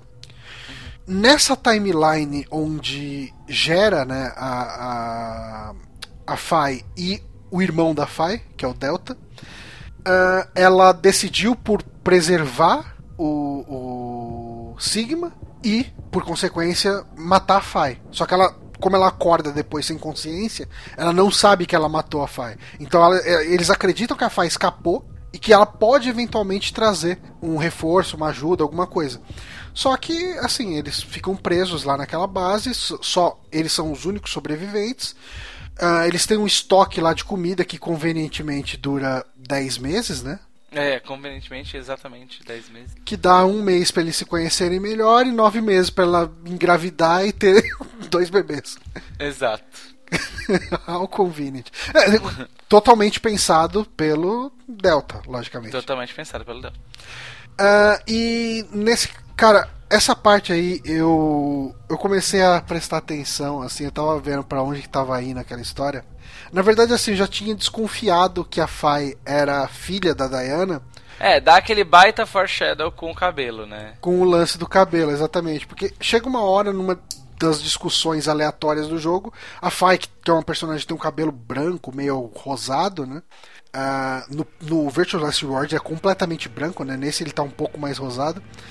Uh, ela chega e fala: Ah, eu tenho uma coisa pra falar, eu tenho morro de vergonha disso, não sei o que, eu sou ruiva. Tipo, eu falei, what the fuck, por, por que tanto drama, né? Aí eu comecei a pensar: bom, ok, a gente tem outra personagem ruiva aqui. Uhum. E como tudo nesse jogo se baseia em muito paradoxo e tal, eu falei: ok, eu acho que a Faye é ou mãe ou filha da Diana. Nossa, eu achei no caso que elas eram a mesma pessoa que seria também uma possibilidade total. É, eu pensei assim, não, elas são clones. Na verdade, eu pensei de duas coisas. Ou elas são clones ou elas são gêmeas. Embora uhum. elas fossem nitidamente diferentes, assim, mas Sim. sei lá, falei. Ou tipo irmãs, assim, não gêmeas, mas tipo assim, irmãs. É, como as timelines são totalmente bagunçadas, né? É. Mas Poderia eu nem imaginei ser. que elas fossem mãe e filha. Mas o que, que, você achou desse momento do jogo, cara? É, eu achei o melhor momento do jogo. Esse, é, essa timeline. Eu é... acho bem interessante também é, na verdade, é o único momento, primeiro, é o único momento em que as, as dublagens são realmente dramaticamente bem encenadas. Uhum. Porque o resto é bem, assim, é uma atuação bem... É, medíocre. Não é ruim, é, é medíocre, é, é. é, normal, assim. Qualquer nota. E, e nesse, nesse momento, assim, é realmente... Eu falei, nossa, eu não imaginei o jogo indo para esse lado fui pego de surpresa, gostei muito da atuação, do texto, muito bem escrito. É porque surtos. quando eles ficam presos lá, tem uma hora que ela entra em desespero. Assim, existe um bar ali no, no, no na. Eu, eu, fico com facility na cabeça e eu não lembro nunca a tradução para facility. É, Naquelas do, instalações. É, instalações. Tem um bar ali e a, a Diana ela acaba se entregando a bebida total. E esse momento fica bastante. E assim, o, o, uma coisa que, que a gente também não mencionou é que o Sigma que tá aí é um Sigma com a consciência de 2078, né? Então ele, ele é o Sigma velho. Ele é pai da, da, da Fai, ele sabe que ele vai casar com a Diana. Uhum. É bizarro. E. E daí, assim, ele meio que segura as pontas ali, mesmo com toda a treta que tá rolando, e ela tá completamente alcoolizada, e ela chega, cara, e aquilo, cara, esse momento para mim, eu falei, ok, eu não tava esperando por isso nesse jogo. É. Quando ela chega e, e, meio que fala, vai, me possui, vai, me pega, não sei é, eu falo, me come, me é, come. E, e assim, é bem, bem, ela usa palavras bem fortes mesmo, né, meio que me é. come mesmo, né, tipo, e você fala, caralho, tipo, eu não tava esperando por isso nesse jogo, cara. E, e essa convivência, assim, é um final longuíssimo, né? Isso é um, um dos finais de uma das timelines, né? E você fica vendo o que, que vai acontecendo com eles, né? Como que eles vão sobrevivendo, porque eles têm aquela comida para dividir entre os dois, mais o cachorro ainda, né? É, eu acho que essa time, esse final, se não me engano, deve ter uns 30, 40 minutos, facilmente. Ele é bem longo, cara. É bem, bem longo, longo, E, bem mais cinematográfico do que qualquer outra coisa que tem no jogo. É. E. Mas enfim, a gente tem esse time.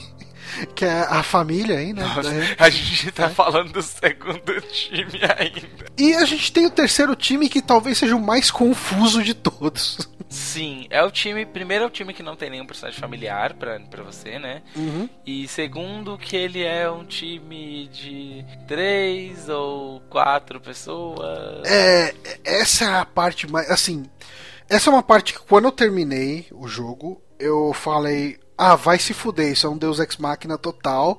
Os caras tiraram essa argumentação do cu só, pra, só pra justificar a história. E daí depois você me mandou aquele link do Reddit, né, explicando tudo.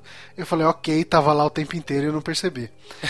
que basicamente você tem um time que é o time Q, e nesse time Q a gente tem alguém que supostamente seria o Q, mas não é o Q. É, um boneco, né? Uma, é... não, uma criança, né? Uma que criança. é uma criança com uma cabeça, com tipo uma gaiola gigante na cabeça, você não consegue ver o rosto dela, você uhum. consegue só ouvir a voz dela, e você sabe que é uma criança, aparentemente com roupa de menino uhum. e voz de menino, e que supostamente chama-se que, é o que a gente acredita. Uhum.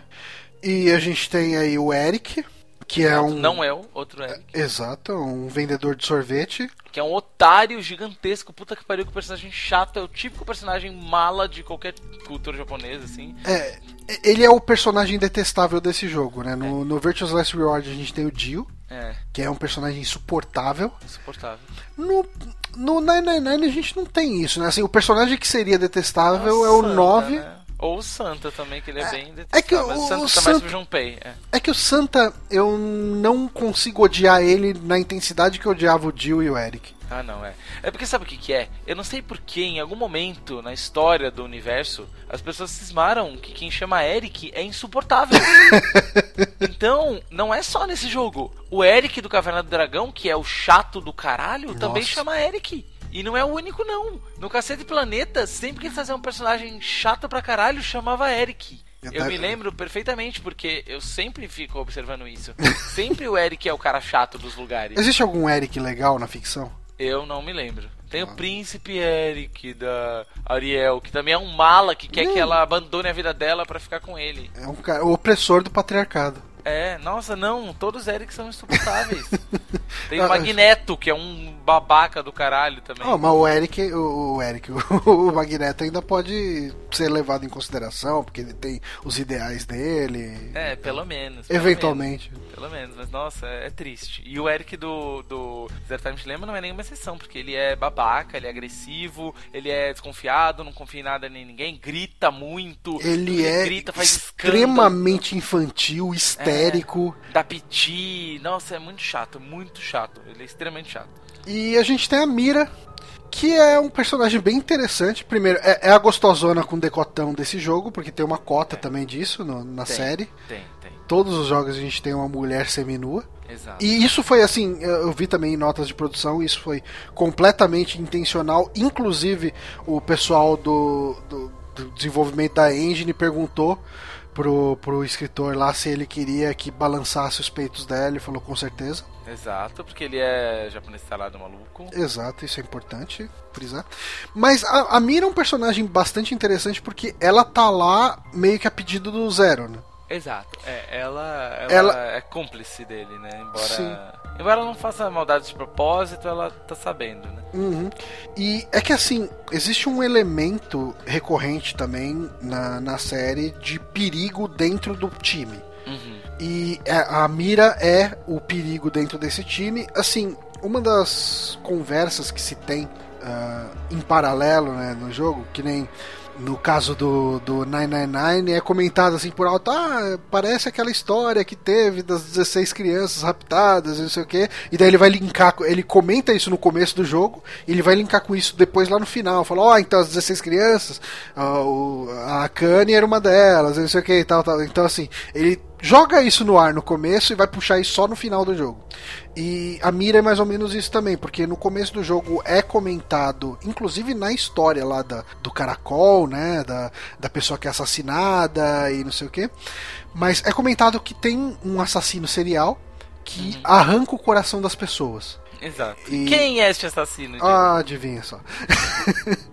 e justamente assim, ela tá aí no meio do jogo.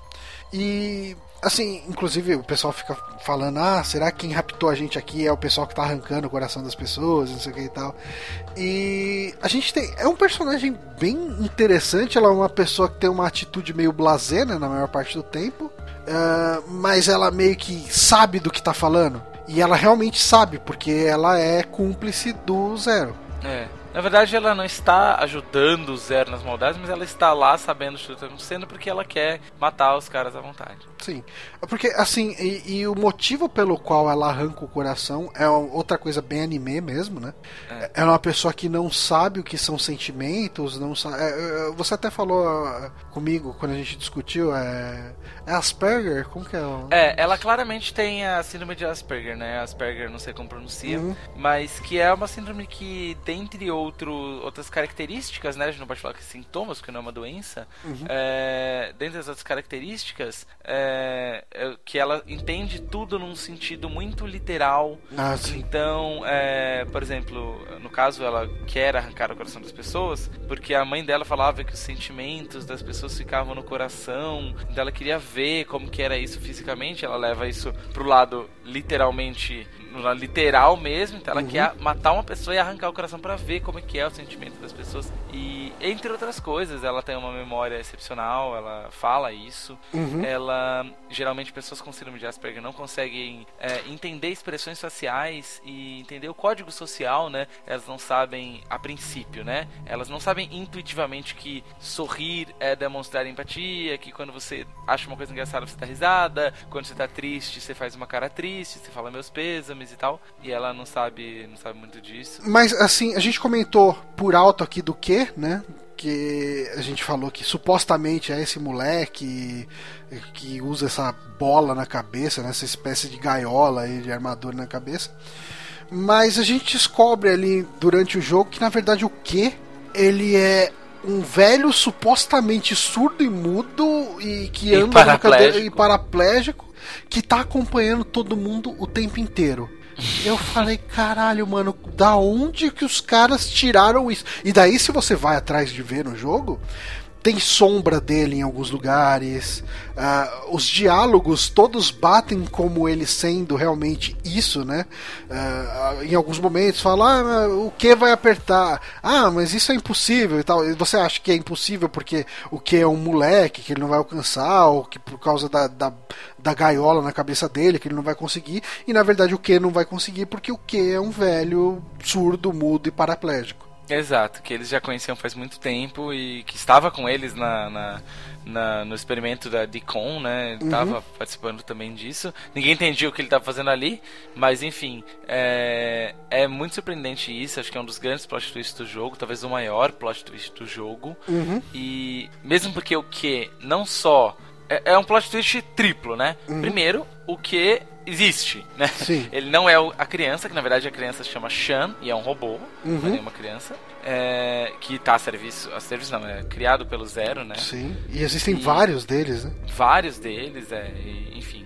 É, você descobre primeiro que o que não é essa criança, que o que é esse velho. Uhum. Descobre que esse velho estava lá. Você descobre que este velho é o Zero. Então o que na verdade é o Zero, ele estava o tempo todo ali com eles no jogo. Uhum. E você descobre também que o que também conhecido como Zero, é o Delta, que é irmão da Fai e que, é um dos gêmeos que nasceram no, no, no filhos do da Diana e do Sigma, né? Sim, que nasceram em 2029. Exato, e foram pro passado, For... e foram pro futuro, e o corpo foi envelheceu e tá aí. É, é, ele tem, assim, ele para ajudar a confundir tudo, né? No Zero Time Dilemma a gente tem essa máquina de teletransporte bizarra que é uma máquina que você transporta a pessoa, um clone da pessoa para uma linha do tempo que você quiser, né? Para um, enfim, para uma época que você quiser. Só que a pessoa continua com a mesma consciência no lugar da onde ela saiu. Uhum. Então você corre o risco, dependendo de, do que acontecer, de criar cópias que coexistam numa mesma realidade. Exatamente. E veja que coincidência, Johnny. Além de ele ser o Delta, irmão da Phi, filho da Diana e do Sigma, ele também é o brother. Ele também é o brother. Cara, ele é todo mundo. O líder da Free the Soul, que é aquela organização que a gente falou que no VLR, liberou o Radical Six no passado e que matou 6 bilhões de pessoas. E, e tudo isso por um motivo muito claro, né? Que ele explica uhum. no, durante o jogo. Que ele queria impedir um ataque terrorista que mataria X, mataria um número muito grande de pessoas também, né? Uhum. E eu queria saber o que, que você achou desse desse festival de plot, plot twist em cima do, do Delta. Ah, assim, antes de você responder, eu vou só falar uma coisa. Quando teve o final o, o final da, do time da Diana que nasce, né? Que, o, que nasce os dois moleques, eles transportam, né? Tipo, uh, o menino e a menina, né, nasce o Fia Delta. É, a Fai e o Delta. A Fai, a, a Fai e o Delta. Uh, e, e daí eu falei, ok, existe um Delta. Eu voltei naquela timeline que você uh, tinha que escolher em quem você ia atirar. E eu falei, ok, vou colocar Delta aqui. E daí ele vira pra câmera e atira. Eu achei nesse momento que ah, então, Delta então, era achei, o jogador. Eu achei que a gente era o velho. E daí eu também fiquei meio surpreso depois que vem é. todo conhecimento, né? Mas eu acho que assim, foi too much de uma vez só. O velho era muitas coisas, muitos plot twists estavam centrados no velho. E acho que veio tudo assim numa. Ah, meu uhum. Deus do céu, numa avalanche de plot twists. Mas eu gostei da motivação dele, sabe? Assim, é, no final, enfim, a gente descobre, talvez adiantando um pouco, mas a gente descobre que ele, como brother, líder da Free the Soul, que ele fez tudo isso com uma intenção, na verdade, com resultados muito bons. Com que, que no fundo, assim, ele sabia Sim. que ia acontecer. Ele, ele na verdade ele conseguia enxergar nas timelines, mas ele não conseguia se mover pelas timelines, uhum. né? Ele não, não pode fazer o que eles chamam de shift, né? Sim. Ele só, só enxerga, né? O que... Exato. Ele consegue enxergar e manipular as pessoas para fazer o que ele quiser. Tanto que, assim, em alguns momentos você tem decisões que você pode tomar que podem salvar vidas ou matar. Uh, e justamente para o jogo avançar, você precisa tomar as duas decisões. Você precisa tomar tanta decisão boa de preservar a vida das pessoas, ok? Essa que você faz meio que tranquilo. E você precisa tomar a decisão de matar. Aí, assim, por que, que o Carlos, que é um cara que ele é um bombeiro, que ele salva todo mundo, que não sei o que, que preserva a vida e tal, por que, que ele apertaria um botão para matar todo mundo? Uh, nesse momento ele fala que quem era responsável por esses momentos era sempre o Delta, que estava manipulando a pessoa para ela causar a morte dos outros. Sim, exatamente. E tudo isso, por quê, né? Porque é, ele fica sabendo que vai ter um grande ataque terrorista que vai matar muita gente. E, uhum. e a partir daí, então, ele resolve liberar o, o esse Radical Six para que matasse um número X de pessoas e que aqueles terroristas estivessem em, é, assim, estatisticamente era muito provável que esses terroristas estivessem no meio dessas pessoas. Ou Sim. seja, ele queria matar um milhares bilhões de pessoas para que com isso ele evitasse terroristas de matarem Todas toda a humanidade. É, né? basicamente né? isso, né? Você tem a população de 8 bilhões de seres humanos. Se ele matar 6 bilhões de seres humanos, existe uma probabilidade estatística muito grande dele matar esse terrorista. Exato. Agora, se não, ele vai ocasionar o fim da humanidade inteira, né? E, e essa era a, a ideia dele na teoria. Só que na prática, uhum. a grande manipulação dele, total, completa, era fazer todo mundo participar desse jogo para que todo mundo conseguisse desenvolver a habilidade de shift, né? Todo Sim. mundo soubesse dessa motivação e, e, no fim, todo mundo é salvo, porque ele cria propositalmente uma realidade alternativa em que os nove participantes são salvos, porque eles jogam uma moeda logo no começo do jogo e que é, se você tirar o resultado certo, você sai. Então ele cria propositalmente uma realidade em que tá todo mundo salvo, obriga todo mundo, através de manipulações terríveis, de mortes, de sofrimento e coisas terríveis, a, a, a chegar num, num, ponto em que todo mundo consegue dar shift, todo mundo uhum. vai para essa realidade em que tá todo mundo vivo, e ele fala: Olha, tá todo mundo vivo, ninguém morreu, vocês já sabem da história toda, e daí, tipo, todo mundo fica muito puto de saber que ele fez tudo isso. É muito foda, né? Ah, a gente vai te denunciar pra poder. Por quê? Eu não fiz eu não nada. Fiz nada, não matei ninguém, ninguém não, não sabe ninguém. de nada. É. Ah, e... não, mas você ia matar. Você, tipo, as pessoas morreram. Não, nessa timeline ninguém morreu. É, e ninguém morreu por quê? Porque justamente como ele fez tudo isso, a galera ficou muito bolada com essa história de terroristas. E daí esses caras, esses nove participantes, vão se. Alguns deles, né, vão se dedicar exclusivamente a caçar esses terroristas Porque antes ninguém sabia da existência desses terroristas. Sim. E daí, com isso, ele consegue, de uma tacada só, evitar que o Radical Six seja soltado, porque ele mesmo tinha soltado, então ele não solta nessa realidade. Exato. Ele consegue evitar que os terroristas de fato matem, sem que ele precisasse matar 6 bilhões de pessoas, porque Uhum. ele já sabe que nessa realidade, essa galera, a Kanye, o próprio Carlos, a galera vai se unir pra catar os terroristas. Ninguém morreu. O VLR sequer aconteceu nessa realidade linda que ele criou. Exato. na verdade, ele é um Ele é o maravilhoso. Salvador, cara. Ele, ele preservou toda a humanidade com. Assim, é lógico, no, no final, final desse jogo, a gente nunca soube se eles conseguiram ou não. É, exato. E essa é, É, uma evita- realidade só, né? Porque essa é uma das realidades. Pra criar É. essa realidade, ele criou centenas de outras realidades horríveis em que as pessoas morreram Totalmente desgraçados. de maneiras terríveis. E daí ele fala, mas foda-se, porque vocês estão nessa realidade. É, o que importa é a consciência de vocês aqui, né? É, que é Cara- o, o princípio. é, ele fala disso, é o Humanistic Principle, esque- Principle, esqueci qual que é o nome que ele usa. Mas é um princípio que diz assim que não importa as outras realidades, não importa as inúmeras possibilidades de desenvolvimento, por exemplo, da, da, da evolução das, das espécies, se o que importa é a realidade que a gente vive, que a espécie se tornou pra desenvolver a espécie Nada humana. justo. Você vai ficar pensando numa realidade em que você, sei lá, cara, em que você é um bolsominion. Exato. De maneira nenhuma. É muito legal. Vamos viver o E momento. mais uma vez ele, Cara- ele junta, né? Os princípios que ele lança no jogo, ele lança vários no meio. Que nem os outros, né? Aquele questão de light science. E ele aplica tudo no Ele final. junta. É, assim, é, eu acho que a gente pode fazer aí um fechamento geral do, do jogo, né? Ahn, eu sinto que esse jogo aqui, ele, ele passa bastante a imagem de que ele teve um desenvolvimento conturbado. Porque eu sinto que ele foi bem menos pensado ou bem menos.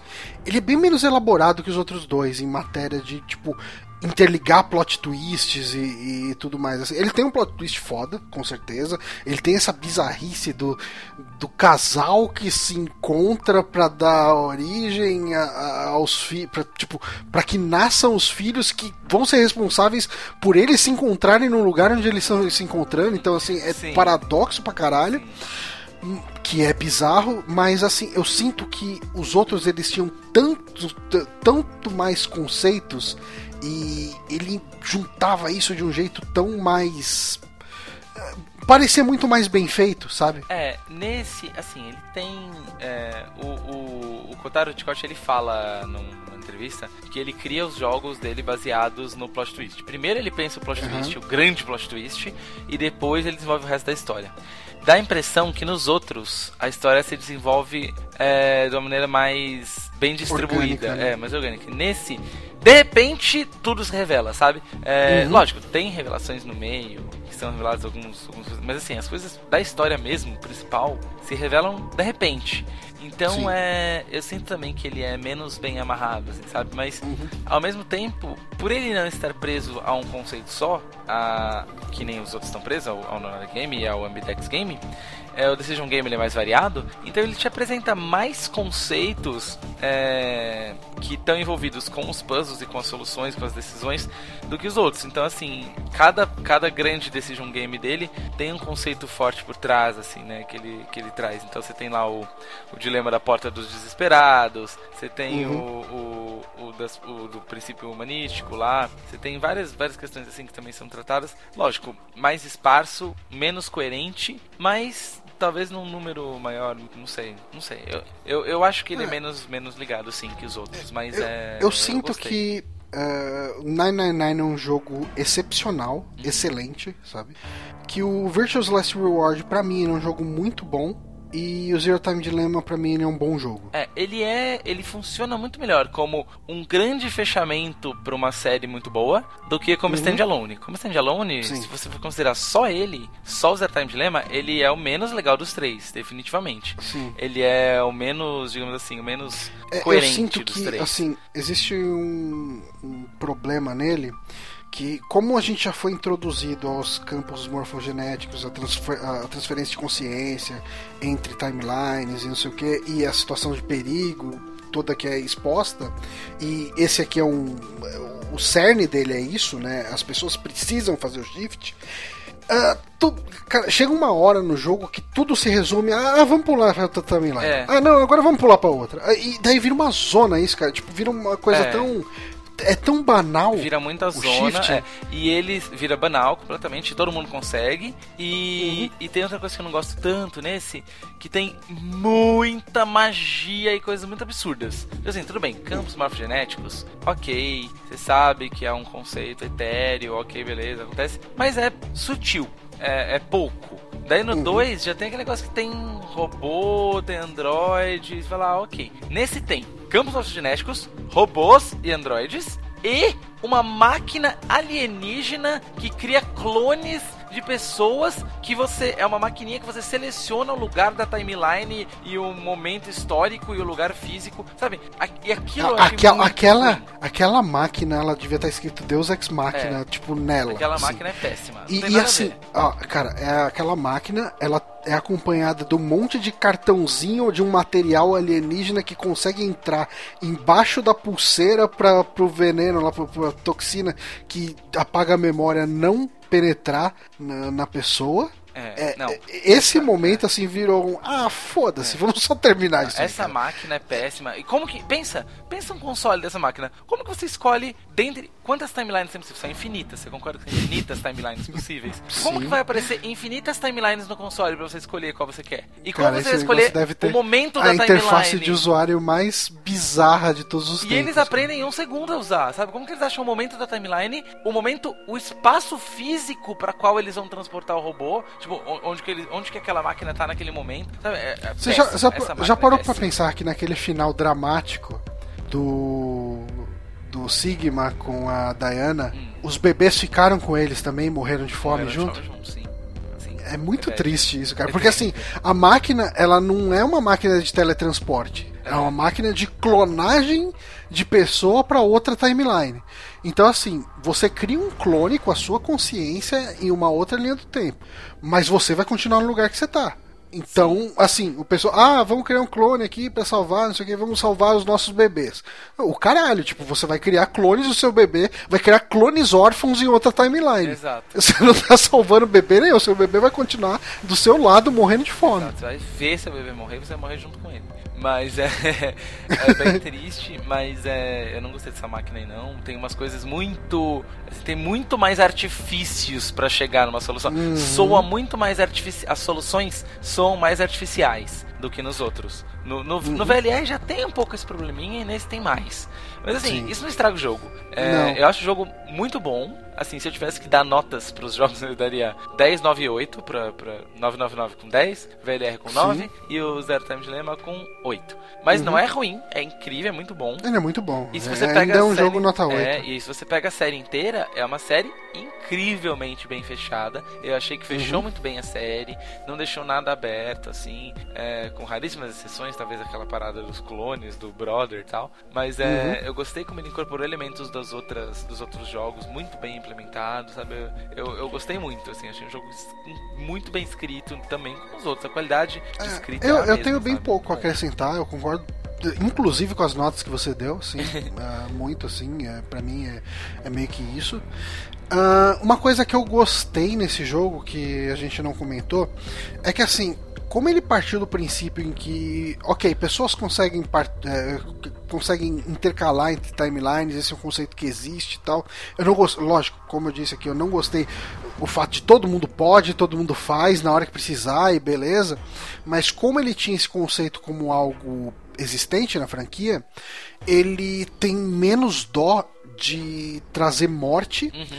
e trazer morte às vezes de formas impactantes e violentas. Assim, existe um final não é bem um final, porque ele, ele emenda com, com um, um, outro final ali e tal, mas uh, existe uma situação no jogo onde a Akane fica completamente surtada e ela sai correndo atrás do Carlos com uma serra elétrica, com uma motosserra, e, e, tipo, e ele tá com um machado se defendendo, e tipo, ele meio que mata ela, ela corta a mão dele fora, é extremamente violento, assim, eles ficam tudo ensanguentado e, e tem uma sala ali que você encontra a cabeça do Junpei congelada, decapitada, e, e você meio que faz puzzles ali tipo, passando por, por pedaços do corpo dele que foram cortado, né? Foi desquartejado. É, ele, ele tem uma violência assim muito fora do que a série mostra até agora. Assim, ok, no 999 a gente tem um momento que o, o, o 9 lá ele explode tudo e, e, e, é descrito com riqueza de detalhe o que, que é ele morto lá, com tipo, com as vísceras, a amostra, o cheiro, tudo, eles descrevem tudo isso, mas ainda assim ele está muito mais na descrição, e como esse é mais visual, o, o elemento visual é muito mais forte nesse, eu sinto que a questão da violência ficou bem impactante e poderia ter sido até melhor utilizado uh, não fosse esse lance final do ah não vamos se teleportar é. ah vamos mudar de timeline ah não sei o que então. é realmente e a última crítica que eu tenho acho talvez é tem a ver um pouco com o que é revelado no jogo, né? Como a gente comentou, a gente foi ver. Ele tem muito mistério, muitas informações que você só, só entende e acha mais legal depois que você vai pesquisar, né? Não uhum. é, tem muita coisa que não tá no jogo. Essa própria história da Snail não tá no jogo, sabe? E você tem que pesquisar para entender, tal. A não sei que você tenha um poder de observação muito grande, é, você não, não pega isso sozinho, né? Eu mesmo vi só depois, lendo em Reddit e tal. Tem muita coisa nele, não é só isso que não é bem explícito no jogo, que você só acha legal depois que você vai pesquisar na internet, sabe? Uhum. Isso é uma tendência de e, hoje, tem, mas é. E tem uma coisa que até que eu não sabia que tinha, que você que me falou ali, e depois eu fui atrás para ver que é a questão dos epílogos, né? Porque você é. termina o jogo e, e, depois que você terminou o jogo, ele meio que atualiza alguns dos arquivos do jogo com informações adicionais de o que aconteceu com cada personagem depois e tal. Porque, por exemplo, a, no, isso é uma, até uma constante na série, assim, de maneira. De, se bem que não é bem uma constante, porque no 999 algumas pessoas permanecem morrem, é, mortas. Mas no Virtuous Last Reward, no final real dele tá todo mundo vivo, né? Uhum. E nesse também, assim, todo mundo escapou, beleza. Eu falei, cara, e, e por que, que tá todo mundo de boa com a mira lá livre, sabe? Tipo, ela é uma assassina, ela matou pessoas, ela arrancou o coração fora e aí tá todo mundo sorrindo e feliz e para mim o jogo fechou ali, sabe? E eu falei, cara, ninguém tá se importando que eles têm uma assassina serial ali do lado deles, uma psicopata, uma maluca que arranca o coração das pessoas para ver se ela sente alegria tocando o coração dos outros. Aí não, mas daí você vê que, tipo, lá tem um epílogo escrito no meio dos textos do jogo falando que eles, tipo, ela mais o Sean, né, e o Eric uh, ficam juntos e meio que tentam controlar ela para ela não sair matando. Mas meio que encoberta ela da polícia, a porra toda. É, é bem estranho, né? É... Mas é, se não tivesse, se eu também não tivesse visto, eu sabia que tinha, né? Eu li que tinha, então eu fui ver depois, mas uhum. ele não avisa, né? É, ele podia pelo menos dar um alerta ali no, no save game, fazer um, exclamaçãozinha no seu save, Sim. indicando que você tinha alguma coisa ali para ver ainda, mas não, cara, tipo, isso é uma coisa que você tem que ir atrás. Mas assim, é, é lógico, tipo, todo jogo tá, tá sujeito a crítica, esse não seria diferente, mas eu gostei muito. É, assim, assim, que eu terminei, eu fui conversar com o Eric, né? O Eric já tava maluco para conversar sobre esse jogo antes, é, porque ele terminou um pouco antes de mim. E eu, eu, sentia que ele merecia um podcast. Eu queria ter feito um podcast de 999 na época que eu terminei, mas eu não consegui porque o Bonatti não terminou. Faltou me chamar, tá vendo? Se eu fosse parte do Super Amigo. Ah, não, mas você é o homem que Mas, não, na época acho que era Drink and Play ainda. Poderia ter chamado como convidado, mas. Enfim, uh, não, não rolou, mas pelo menos no último jogo da série conseguimos aí fazer um, um, apanhadão do que acontece de maneira geral na série, né? Lógico, sem muito detalhe, mas eu acho que a gente conseguiu ter uma discussão legal sobre os eventos do Zero Time Dilemma, os acertos e erros dele e como ele é um jogo legal. Uhum. E se você jogou o jogo ou se não jogou e, e queria falar aí o que você achou, deixa um comentário aí. Por favor, aqui embaixo. Exato. Eu tô fazendo. Ah, desculpa, que... eu achei que era YouTube. Eu tô fazendo que nem aqueles youtubers assim, apontando pra baixo, assim. Aqui embaixo, se inscreva no canal. E eu tô aqui apontando o botãozinho e fiz a porra. Dá um joinha pra fortalecer a amizade. Uh... Mas, Eric, queria agradecer muito a sua presença aqui. Ah, muito obrigado, Johnny. Eu que agradeço o convite. Sempre uma alegria gravar com você e sobre esses jogos. E, tá... e Overkill? Overkill.